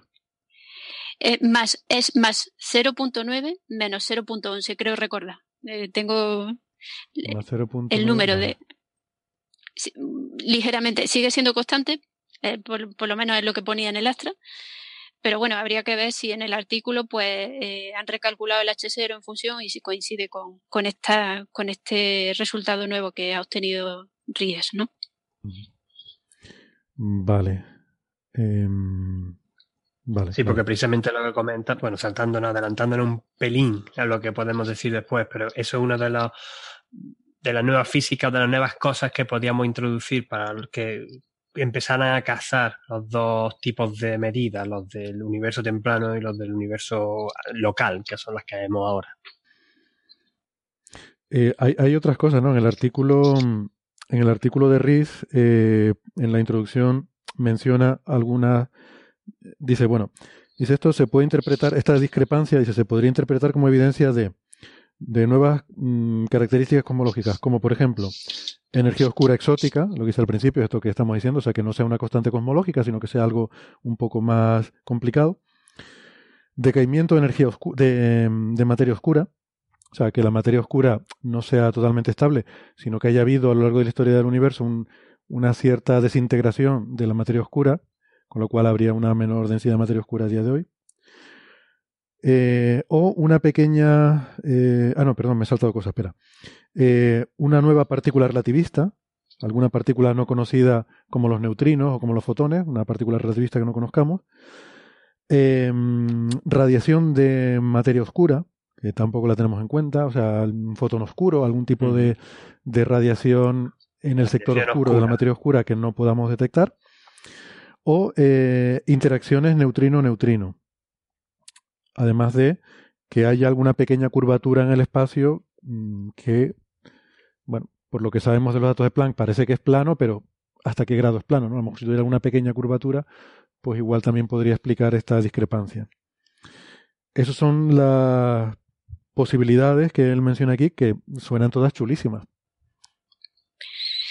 Sí, no, desde luego. O sea, si, si esto, bueno, el, el, artículo, el artículo este de donde se, se da esta nueva, este nuevo valor de la constante de Hubble, eh, pues parece, bueno, yo no sé, no entiendo mucho, ¿no? De a nivel observacional, quizá Carlos o Ángel nos puede, y vosotros, ¿no? Nos podéis contar algo con más detalles, pero parece que es bastante, bastante sólido el, las nuevas medidas que presenta, ¿no? El análisis de la determinación de la distancia utilizando Cefeida, ¿no? Parece que, que, es bastante, bastante sólido, que tienen bastante controlados los errores, porque aquí la clave en este tipo de análisis, que no tiene nada que ver con lo que hacemos con el fondo cósmico de microondas, eh, la clave es eh, lo que se llama la, la, escalera de distancia, ¿no? La determinación de la distancia de, bueno, pues de, en este caso de, eh, de las fuentes que está estudiando, ¿no? Para, para, de la supernova y de las cefeidas para, para calcular la, para derivar el valor de, la, de la luminosidad y por tanto de, la constante de Hubble, ¿no? Vale, pues vamos a hacer eso, vamos a introducir entonces la otra, la otra medida, ¿no? Por una parte dijimos, ¿no? Lo que ya estado explicando Bea, cómo vamos desde el fondo cósmico de microondas hasta la actualidad, simplemente con ese modelo mm, lambda CDM, ese modelo cosmológico, extrapolamos y calculamos cuánto tendría que ser en la actualidad.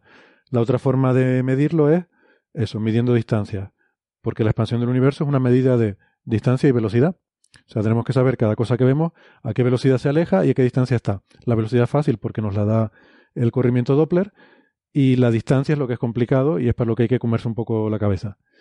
Entonces hay diferentes formas de medir distancias, ¿no? Eh, ¿Quién nos lo explica? Hemos hablado alguna vez de la escalera de distancias y hay algunas formas, pero quizás como Ángel ha trabajado en cosas supernovas, ¿quieres introducir ese tema, Ángel? Eh, sí, de hecho quería enlazarlo directamente ya también con los de con las observaciones del Hubble y las observaciones que uh, presenta Reeves, en las que se basa todo, toda esta discusión, que son precisamente de la, de la, de las nubes de Magallanes, que es un precioso objeto para ver desde el hemisferio sur. Y así más o menos quizás lo veo, ¿no? Ahora mismo está demasiado bajo. Eh, déjame simplemente puntualizar también, ya que vamos a hablar del Hubble, eh, que el Hubble, precisamente uno de los objetivos científicos que tuvo para su creación es esto, es conseguir precisar la constante de Hubble. Y por eso se llama Hubble. Y además ¿Habría, lo habría que renombrar, habría que renombrar el telescopio Hubble de Metro. Ahí yo no me meto, ¿eh? Ahí yo no me meto. La constante se cambió, se cambió el nombre, no, la ley, perdón, la constante no, la ley, fue la que se cambió el nombre. La ley, sí. La ley, pero bueno, el Hubble sigue siendo el telescopio espacial Hubble, que es un proyecto mm, que muchas veces pensamos que es solo de NASA y no es solo de NASA, porque la Agencia Espacial Europea también participa. Pero déjame, ya que estoy, y porque tengo los números aquí delante, porque me llama mucho la atención, es que claro, ahora mismo se han, se han hecho los 29 años de que se lanzara el telescopio Hubble. Y hice un par de calculitos para uno de mis artículos estos de Astronomía y en estas casi tres décadas el Hubble ha recorrido 6,8, o sea, 6.800, espérate, ¿cuánto? 45 veces la distancia entre, la entre, entre el Sol y la Tierra. O sea, que son 169.000 vueltas alrededor de la Tierra y que ha obtenido 1,4 millones de observaciones de 45.000 objetos astronómicos, produciendo 153.000 terabytes de datos hasta la fecha. Simplemente por poner en, perspectiva, en perspectiva eso. Entonces, lo que usa Hubble es precisamente su extraordinaria eh, resolución espacial también, pero que está fuera de la atmósfera de la Tierra, con la que se pueden obtener imágenes súper nítidas y fuera de la turbulencia atmosférica, que es lo que nos mata en muchas ocasiones, para conseguir datos mucho más precisos y llegar mucho más profundo en no el número en sí, sino también, como ha dicho antes Sara, en los errores que, que, se, que se derivan de, ese, de esa medida. Y lo que se han estado haciendo es observando unos campos de las nubes de Magallanes, que como he dicho son una galaxia satélite de la Vía Láctea, en busca de estrellas variables tipo Cefeida. Eh, que estas estrellas lo que tienen son que su, tienen una pequeña variabilidad de brillo, pero la forma que tienen de variar de brillo, el periodo, de variación de brillo es directa, está directamente relacionado con su luminosidad intrínseca. De tal manera que si eres capaz de calibrar cuánto tarda, si sabes cuánto tarda, puedes extrapolar cuánto es su luminosidad absoluta y con eso calcular la distancia. Que me ha gustado, por ejemplo, que en el artículo eh, de Rees, en el nuevo de ahora, pues eh, citan directamente el artículo original de Levitt y Pickering de 1912, porque Henrietta Leavitt fue la, astrónoma computadora del observatorio de Harvard que descubrió esta relación en, en la cefeida.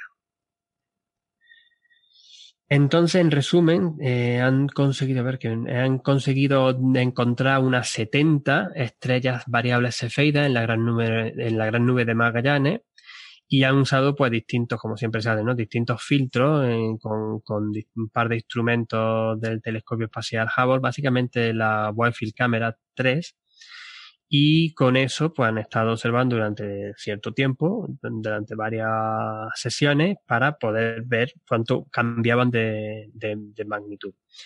Y ahí dan pues este, ¿dónde estaba? La figura, eh, una de las primeras figuras que a mí me encanta, la figura 3 en el artículo, donde se ve muy bien esta relación, la relación de las cefeidas con las que ellos mismos con estas observaciones han eh, mejorado la precisión en, en, este tipo de variables cefeidas, de cómo, calcular la, distancia con estos objetos. Entonces, luego, lo que luego hace Rees en el artículo es usar estos datos para determinar la constante de Hubble, incluidos algunos errores sistemáticos. Y ahí es donde llega a que usando los datos de las variables Cefeidas, de las 70 variables Cefeidas dentro del proyecto que han estado observando ellos, pues encuentran un número que es 74.22 más menos 1,82 kilómetros por segundo por megaparsec que no es el número que hemos comentado antes, que es un poquito, eh, es poquito distinto, porque lo que usan también son eh, otro tipo de observaciones, en particular unos tipos de observaciones de máseres en una galaxia cercana que se llama NGC 4258 y con alguna había alguna cosa más que también usaban datos con la Vía Láctea, con la que conectándolo todo son capaces de conseguir este número que es el de 74.03 más menos 1,42 kilómetros por segundo por megaparsec como valor de la constante de Hubble, que difiere, como hemos dicho antes, 4,4 sigma con respecto al que ha conseguido la coloración Planck en 2018 de 67,4 más menos 0,5 kilómetros por segundo por megaparsec. Mm. Eh, mencionaste la técnica de las binarias, que creo que es nueva, la que meten aquí también RIS eh, como estimador de distancia a la gran nube Magallanes, que me pareció, me pareció un, ingrediente curioso también, como otra forma de, calibrar eh, cefeidas, en la que usan, digamos, los eclipses, las ocultaciones, cuando una binaria pasa una por delante de la otra, eso eh, te permite calcular el, el tamaño del disco de una estrella. Tú no puedes ver el disco de una estrella, no puedes saber qué tamaño tiene de forma directa, no puedes hacer una imagen, pero sí puedes ver si otra estrella pasa por delante y la tapa, igual que el tránsito de un planeta, puedes ver según el tiempo que tarde en, en taparla, en pasar por delante, pues eso te dice qué tamaño tiene el disco de una estrella, ¿no? Y eso te permite también, mm, por un argumento geométrico y simplemente usando termodinámica y, la ley del cuerpo negro, sabes la temperatura, sabes el tamaño, pues sabes eh, cuánto es el brillo real de esa estrella, ¿no? Tienes que meter un poquito de modelo de atmósfera para tener en cuenta variación centro-limbo, bueno, algunos detallitos, pero básicamente tienes otra medida independiente que es solo geometría y termodinámica que te indica la distancia también a, a, esta, a estas binarias, ¿no? que, es eh, un poco, un poco yo creo que es el, el realmente el, la clave del artículo. Lo más nuevo, quizás, ¿no? No, no, eh, lo más nuevo no. O sea, todo el artículo descansa en ese punto. Porque esto un poco, esto de la, de la escala de distancia es un poco como las muñecas rusas, ¿no? Entonces tú, tienes muñecas rusas, empiezas a abrir muñecas y hay más muñecas dentro, ¿no? Entonces, eh, lo, que, lo que comentaba Ángel, o sea, tú, el, el, la constante de Hubble, digamos, en el universo local, la, la calculas mirando cuán brillantes te parecen a ti supernovas. Entonces tú las ves con cierto brillo, tú sabes el brillo intrínseco que tienen, por lo tanto las galaxias en las que están tienen que estar así de lejos, con lo cual puedes calcular la constante de Hubble. Entonces, para poder calibrar ese brillo de las supernovas, lo que necesitas es otra cosa. Entonces tienes galaxias que están un poco más cerca, en la que ves supernovas y ves cefeidas. Entonces, como sabes lo brillantes que son las cefeidas, gracias a su periodo, puedes deducir cuán brillantes son las supernovas. Entonces, lo siguiente es que tienes que tener galaxias todavía más cercanas en las que puedas ver cefeidas y además sepas cuán lejos están las galaxias, como por ejemplo la nube de Magallanes. Y la manera en la que sabes eh, calcular la distancia de la nube de Magallanes es con, gracias a estas, a esta, entre otras cosas, gracias a estas binarias. Entonces, es lo que dices tú. O sea, como puedes calcular, digamos, el, el tamaño real de la estrella gracias a sus ocultaciones y la, puedes hacer el calculito de la luz que deberías ver y además lo puedes comparar con estrellas de la Vía Láctea porque las estrellas de la Vía Láctea están suficientemente cerca como para que para algunas puedas calcular el tamaño de manera física, haciendo interferometría, puedes ver cuán grandes son de verdad. Entonces, junto con esas dos cosas, puedes calcular la distancia de la nube de Magallanes. Entonces, como tienes un montón de cefeidas en la nube de Magallanes, porque la cosa, el problema de, esto es que eh, eh, lo bueno que tiene la nube de Magallanes tiene una cosa buena y una cosa mala. La cosa buena es que está muy lejos. Digo, la cosa mala es que está muy lejos. La cosa buena es que, como está muy lejos, eh, tú puedes hacer la asunción de que todas las estrellas están a la misma distancia. Es decir, el, digamos, el tamaño relativo de la nube Magallanes con respecto a su distancia es tan pequeño que tú puedes asumir que todo está en el mismo sitio, con lo cual puedes ver cómo cambia el brillo en función del periodo y decir, bueno, pues eh, como todas tienen que estar a la misma distancia, el brillo intrínseco tiene que ser este. Eso ahora con Gaia también lo puedes hacer en la, en la, en la Vía Láctea, porque Gaia te da la distancia a algunas cefeidas con lo cual puedes calibrar esa relación periodo-luminosidad, lo que, lo que los autores llaman la ley de Levitt, la puedes calibrar con algunas estrellas de la Vía Láctea. Pero eh, esto no es una cosa que es, o sea, es una cosa relativamente reciente, que de hecho los autores también lo usan. Entonces, estos autores lo que hacen es, como tienen tanto, uno de lo, uno de lo que, ellos dicen es que tanto las supernovas como las cefeidas han sido todas observadas con el mismo instrumento, que en este caso es el Hubble, no tienes ningún sistemático. Con lo cual puedes bajar un poquito el, presupuesto de errores y un, poco estrechar el, estrechar el cerco alrededor de la, de la constante de Hubble. Hmm. Exactamente, porque la clave es esa, es que han reducido el error. O sea, han tenido la misma medida que tenía antes, pero con un error más pequeño, y eso es lo que hace que la eh, discrepancia aumente. Porque siguen siendo las mismas medidas, la misma diferencia, pero ahora los errores son más pequeños, con lo cual eh, tu sigma es más pequeño, por lo tanto el número de sigmas que hay entre las dos medidas es mayor. Esa es la, la clave, ¿no? Eh, es, cierto que, por una parte, en, un rango del espectro, la, la, medida, digamos, desde el fondo de microondas hacia acá, es como más limpia en el sentido de que tiene menos eh, de estas calibraciones y tal, pero tiene, tiene metido el modelo, depende del modelo. Por otra parte, estas medidas que son de, de, cerca a lejos, ¿no? Eh, con esta escalera de distancia, tienes que encajar diferentes piezas y te da un poco a lo mejor más de reparo, ¿no? Decir, bueno, que tiene que funcionar bien todo esto que estoy metiendo aquí, pero por otra parte es todo bastante empírico, tiene no hay cosmología, por así decirlo, ¿eh? no hay modelo cosmológico ahí en medio, ¿no? Con lo cual no hay dependencia en modelo cosmológico.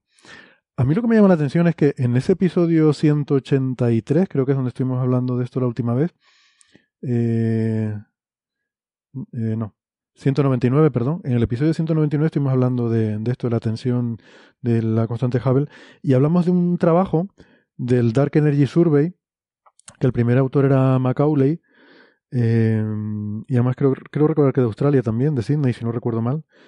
Y aquí presentaban resultados del Dark Energy Survey que se basaba en supernovas, pero en vez de calibrarlas con la escalera de distancia, las calibraban con las oscilaciones acústicas de variones que mm, las oscilaciones acústicas de variones son estas, estas estructuras a gran escala que hay en el universo, que son como una especie de burbujas, son muy tenues, eh, digamos que hay, eh, hay una escala de, mm, de, separación privilegiada que es un poquito más probable entre galaxias, un poquito, un 5% más probable o algo así.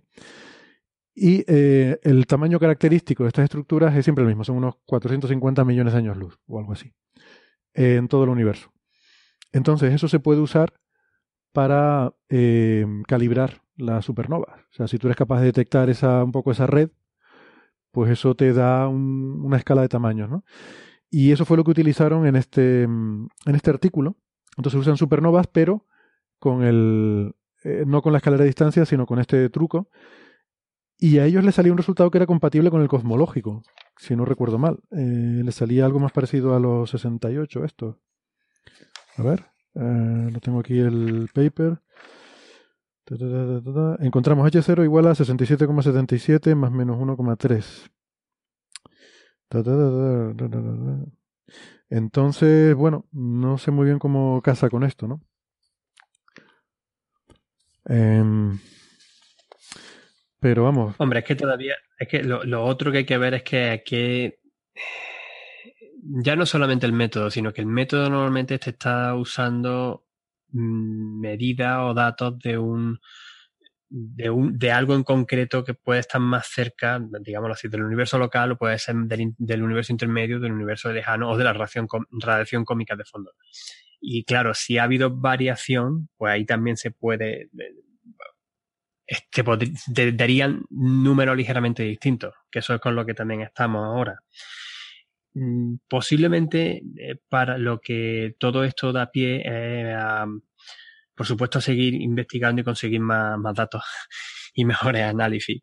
Y todo esto nos viene genial a los que trabajamos en, en cosas extragalácticas, en el estudio extragaláctico, evolución de galaxias y, los grandes instrumentos que se están también desarrollando para cartografiar millones de galaxias en, los próximos, en la próxima década, porque necesitamos esos, esos números para entender mejor esas observaciones para, para tener estos, estas, estas medidas y esta, compararlas con el universo lejano, con lo que da la relación cómica de fondo y, y, ver si podemos incluso extrapolar nueva física de, ahí.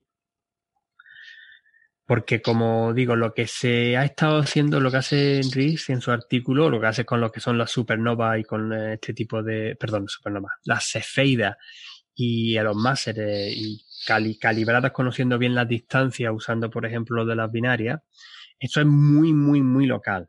Esto es del universo, vamos, de aquí.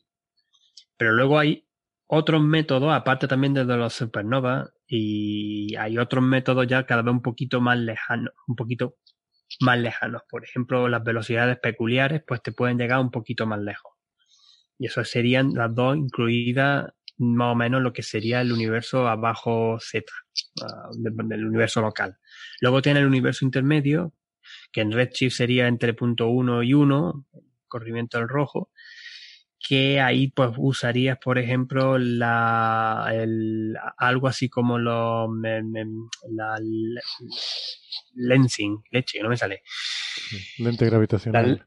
La, la lente gravitatoria y este tipo de, de, hay, un método que, usa, que usa este tipo de observaciones con el que también se pueden determinar la, eh, constante cosmológica, el H0, quiero decir.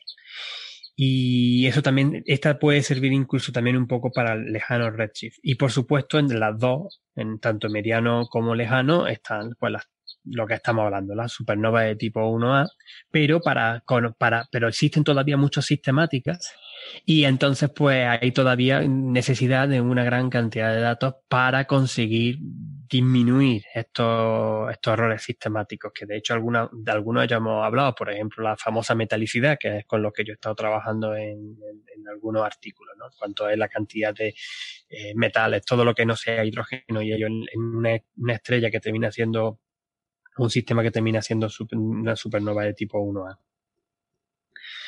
Entonces, pues claro, eh, hay varios, uh, de hecho ya unos cuantos, eh, proyectos que lo que van a intentar es eso, ¿no? Conseguir eh, gran cantidad de datos para mejorar ya no la medida en sí, que también, sino bajar de forma lo más drástica posible o lo mejor posible el error en la medida. Por ejemplo, DES, el Dark Energy Survey, es uno de estos proyectos Aquí en Australia también tenemos uno en, el, en, un telescopio relativamente pequeño, de solamente 1,2 metros, que es Taipan, pero tiene una tecnología muy fuerte, que son las, em, lo, que llamamos las Starbucks. Eh, las fibras ópticas van en una, en una especie de robocito y puedes configurar, da igual que sean 400 que 1000 fibras ópticas en, en un momento. Si os acordáis lo de los ruiditos que salían en el mm. telescopio cuando en el último episodio y han salido otras veces, el ruidito era cada vez que el, el, robot ponía una fibra óptica en su sitio y claro, 400 fibras ópticas tarda por el orden de 40 minutos en, poner un campo. Pero con Taipan lo que hemos conseguido, que esto además, me estoy dando publicidad porque es un instrumento de nuestro, del, del, Australian Astronomical Optics, es que eh, todas las fibras se mueven de forma independiente porque tienen estos robositos. Y podemos ponerlas de forma de que configurar 400 fibras o 1000 fibras, da igual el número de fibras, lo tiene hecho en 20-30 segundos, con lo que va a ser súper productivo y esperamos que de aquí a cuatro o cinco años, como mucho, tengamos del orden de un millón de galaxias observadas con muy buena calidad para, precisamente, uno de los objetivos en el universo bajo Redshift determinar mejor la constante de Hubble y el error. Muy bien. Te pasaremos la factura a nombre de la Astronomical, Australian Astronomical Optics por la publicidad en Coffee Break, que no te dirás tú qué cosa baladí. Me eh, parece bien, me parece bien. Que además hay, otra, hay otra, todavía hay un, no sé ya por cuántos vamos, pero está también, están también las ondas gravitacionales, que cuando se puede observar la contrapartida óptica, como el caso de las dos estrellas de neutrones, también en base a tanto la medida de la onda gravitacional como de la contrapartida óptica se puede determinar la constante de Hubble. Que en principio la única medida de ahí que hay, que evidentemente tiene unos errores enormes, en principio parece que favorece el, valor local, ¿no? Creo que le salía como 76, una cosa así. Sí. No quiero olvidar, ya que, ya que he mencionado DES y he mencionado Taipan, también otros dos de los grandes cosas o instrumentos o telescopios ingenios que se van a usar para, para este tipo de estudios. Uno es el LSST, que también se espera, va a ser una máquina de obtener imágenes del cielo bestial. Y luego tenemos el eh, W First, que también se espera conseguir incluso supernova más alto redshift. Y el James Webb también. El James Webb también contribuiría en todo esto. O sea, la cosa es que la década de los 2020, de 2020 se presenta movidita en este campo. Y, y este artículo, Alan Rees eh, lo hace muy acertadamente, pues poniendo en, en ahí en, el punto de foco, ¿no? De decir, oye, que esto parece que se confirma de que existe muy esta discrepancia entre los dos valores y que hay que, hay que entenderlo. Hay que entenderlo porque no sabemos de dónde vamos a salir aquí. Entender quizás al final mejor lo que es la energía oscura, yo qué sé. Riz, por cierto, lo tuvimos aquí en el programa una vez, hace mucho tiempo. Eh, y mm, tipo muy interesante por los trabajos que publica, me da la impresión de muy concienzudo, muy, muy meticuloso, ¿no? Y, bueno, también por comentarios de, de gente, ¿no? Que, que, está más familiarizada con su trabajo, que, mm, pues eso, ¿no? Que, que es muy, muy cuidadoso con, con todo, pero, mm, pero bueno, habrá que estar, habrá que estar atento y ver cómo va evolucionando esta, esta discrepancia. Muy bien. Sí, solo me gustaría, me gustaría añadir para, que, para que tengamos en cuenta que, que, con este valor ha sido obtenido con, con las medidas, llegan hasta distancia de unos 40 megaparsecs, para que la gente tenga un poco en contexto, ¿no? Eh, el rango de acción de, de, este artículo. Espera, ponlo en millones de años luz porque... Estoy, estoy, en ello, estoy en ello, estoy en ello. 40 por 3 con 20. Por 3 y pico, pues 120 algo millones. Exactamente, 130 millones de años luz. Bueno, eso es universo local, claramente. Es universo local. Y, y eso me recuerda que haber variaciones... contra la distancia a la estrella esa de la que estábamos hablando antes con el exoplaneta que de, metano y estaba a 94 años luz. Ah, 94, vale. Oye, ¿no puede haber variaciones? lo, tenía, lo tenía en la calculadora. ¿No puede haber variaciones en el ritmo de expansión del universo de un, de un sitio a otro? Quiero decir, universo local de 100 millones de años luz, pues no sé. ¿No puede haber eh, inhomogeneidades cosmológicas que expliquen esa variación? ¿Hasta qué punto estamos seguros de que es perfectamente, eh, no sé, hasta qué grado es homogéneo el universo? Eso, eso es un, buen punto, Héctor. Eso podría ser también, es decir, que, que casualmente pues estuviéramos, creo que, que salió algún artículo ya hace, hace un tiempo en esta dirección, ¿no? Que, me caché, me pisaron la idea. otro robo, otro robo por anticipación. Sí, igual estamos en un sitio especialmente denso, ¿no? Eh, o sea, que está por encima de la media, ¿no? Del promedio de densidad.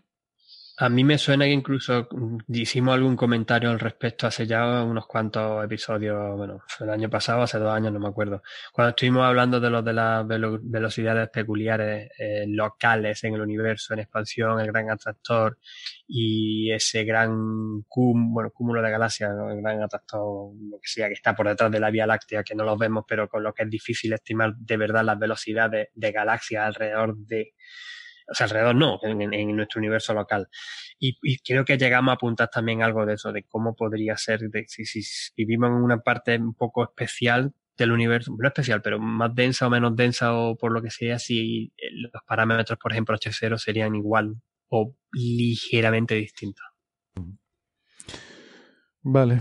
Bueno, pues si quieren eh, algo más que comentar o lo vamos dejando por aquí. Pues si quieren ya rápidamente, por, por no irnos sin el titular de Hay agua en, eh, Carlos nos mandó esta mañana un artículo que yo evidentemente no he tenido ocasión ni siquiera de, mirar, pero creo que Sara sí, no sé si el otro Carlos por encima lo han podido mirar, pero bueno. Eh, hay agua en Ayabusa, en, Ayabusa no, ¿en Efectivamente, se ha descubierto agua en la Tierra. En la Tierra, ¿no? bueno, puede tener que ver con el agua en la Tierra, ¿no?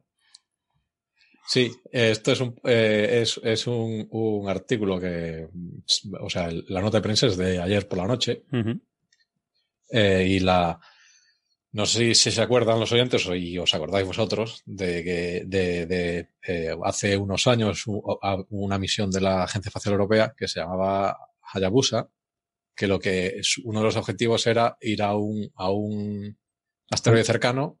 ¿Hayabusa no es japonesa? Sí, ¿qué he dicho? Has dicho, creo que dijiste de esa. Es de JAXA, de la ah, japonesa. De JAXA, de japonesa, perdón, sí que era eh, eh, llegar a un, a un asteroide cercano y traerse una muestra de material, básicamente. Este era el, el objetivo. Pues este, este artículo eh, está centrado en, en torno al análisis de una de estas muestras. Entonces, el, el satélite, el, el, el, el, pedrusco que analiza esta gente es un, un asteroide que se llama Itokawa y es un tipo de cuerpo que es, que es muy abundante en, el entorno en el que se formó la Tierra, o era muy abundante en el entorno en que se formó la Tierra. Que son estos que le llaman asteroides de tipo S, una cosa así, que significa que son de, stony, de tipo rocoso, ¿no? Entonces, estos son asteroides que se suponía, eh, o sea, se suponía que están formados de eh, elementos que le llaman anhídricos, que básicamente quiere decir que son muy secos, que no tienen agua. Entonces, eh, el boca seca asteroide, pues es este. y, entonces, esta gente lo que ha hecho son, son dos, dos investigadores de, de, la universidad, a ver si tengo por aquí, tengo por aquí el artículo, Universidad de Arizona, creo.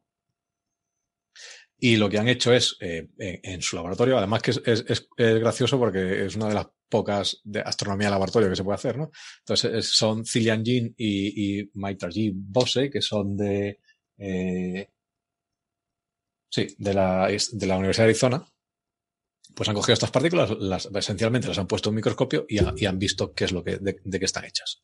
Y una de las cosas que han encontrado, han encontrado varias cosas, dos cosas principalmente. La primera es que estos eh, elementos que se supone que eran muy secos tienen una cantidad de agua bastante sorprendente. las medidas que ellos sacan dicen que el, el, el eh, el material está, compuesto de aproximadamente entre 700 y 1000 partes por millón de agua. O sea, de cada eh, millón de partículas, pues tienes una, tienes una de agua. Que, pues, o sea, en principio no es mucho, pero es, por ejemplo, es comparable, es un poco más incluso que la de la Luna, cosa así, o sea. Y eh, otra cosa que, que, que descubrieron o que han descubierto es que el, digamos, la composición, digamos, la, la, la, firma radiactiva de este agua, que esto se lo hacen comparando la cantidad de deuterio que tiene, es muy parecida, exactamente, esencialmente igual a la de los océanos terrestres. No Con lo que, se le, que se les ha mojado la muestra. Es posible, sería, es, es, una de las posibilidades. Pero básicamente la conclusión del artículo que dice es que eh, una de los, este, este, este hallazgo abre una avenida de explicar el origen del agua de la Tierra a, través de eh, bombardeo de este tipo de objetos.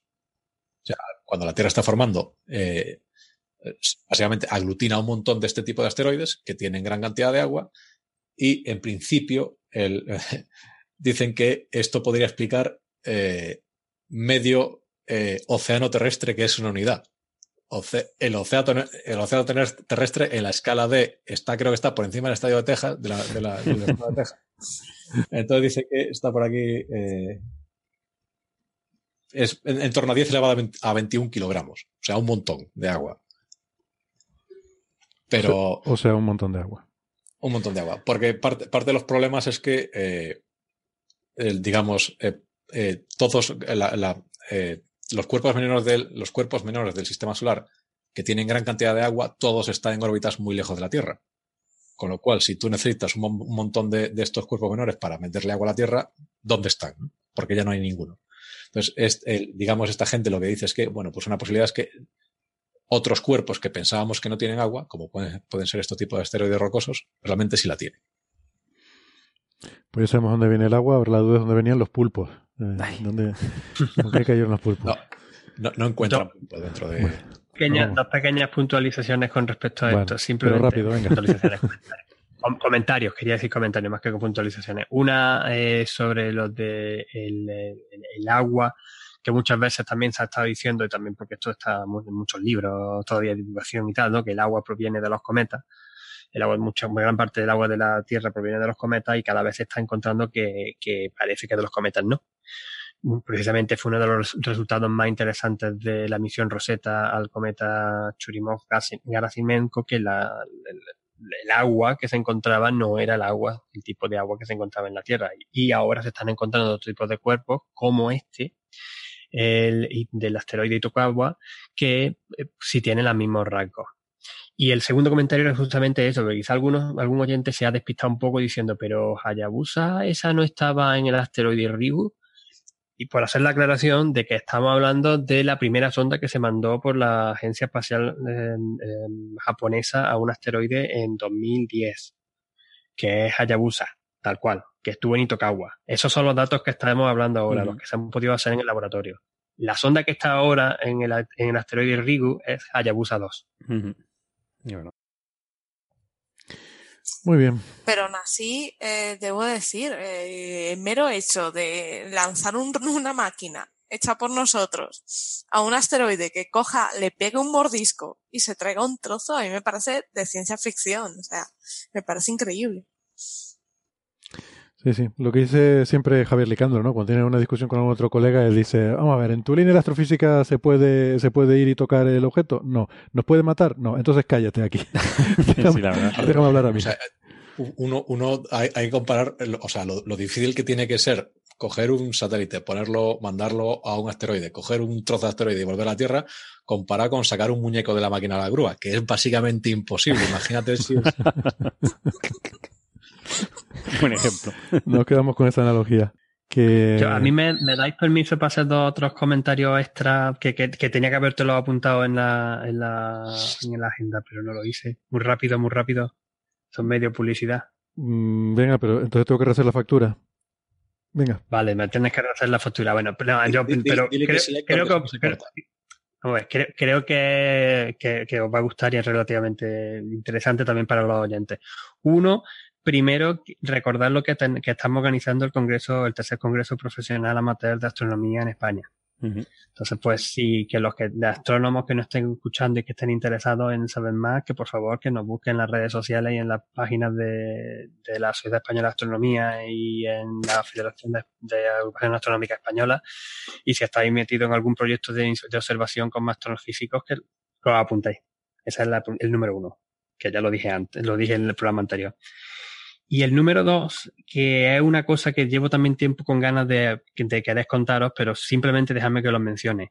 Ya que, ya que salió, por ejemplo, de la iniciativa de ciencia en el Parlamento, que muchas veces pues nos gusta decir que fue un comentario que hicimos aquí por lo que se hace en otros países, quiero dar pie a que eh, hasta la fecha existen 16 asociaciones de investigadores españoles en otros países. Y en este último año, de hecho en los últimos meses, nos hemos conseguido poner todos de acuerdo para conseguir hacer una red de eh, asociaciones de españoles, de, asociaciones de investigadores e de investigadores y españoles en el extranjero, que se llama Raíces. Red de asociaciones de investigadores y científicos españoles en el, en el exterior. Y nada, simplemente por hacer el comentario breve de que estamos ahí, de que estamos empezando a coordinar un montón de cosas y que quizás van a ser algo muy chulo en, los próximos, no te digo en los meses, pero el próximo año. Bueno, pues muy bien, muy interesante. Em, estupendo. Yo espero que, bueno, que a alguien le haya gustado algo de lo que hemos comentado hoy. Y, si no, pues no pasa nada, porque la semana que viene haremos otro programa y, saldrá mejor o no, pero hablaremos de otras cosas, así que... si, no le gustado, y al que no le haya gustado, se le devuelve el dinero. Se le devuelve el dinero sin un problema, que traigan el recibo y, ya está. Pues lo dicho. Pues muy bien. Que hasta la semana que viene. Gracias, Western, Carlos, Bea, Ángel, Sara. Un abrazo. Hasta la semana que viene. Hasta luego. Buenas noches. Buenas Hasta luego.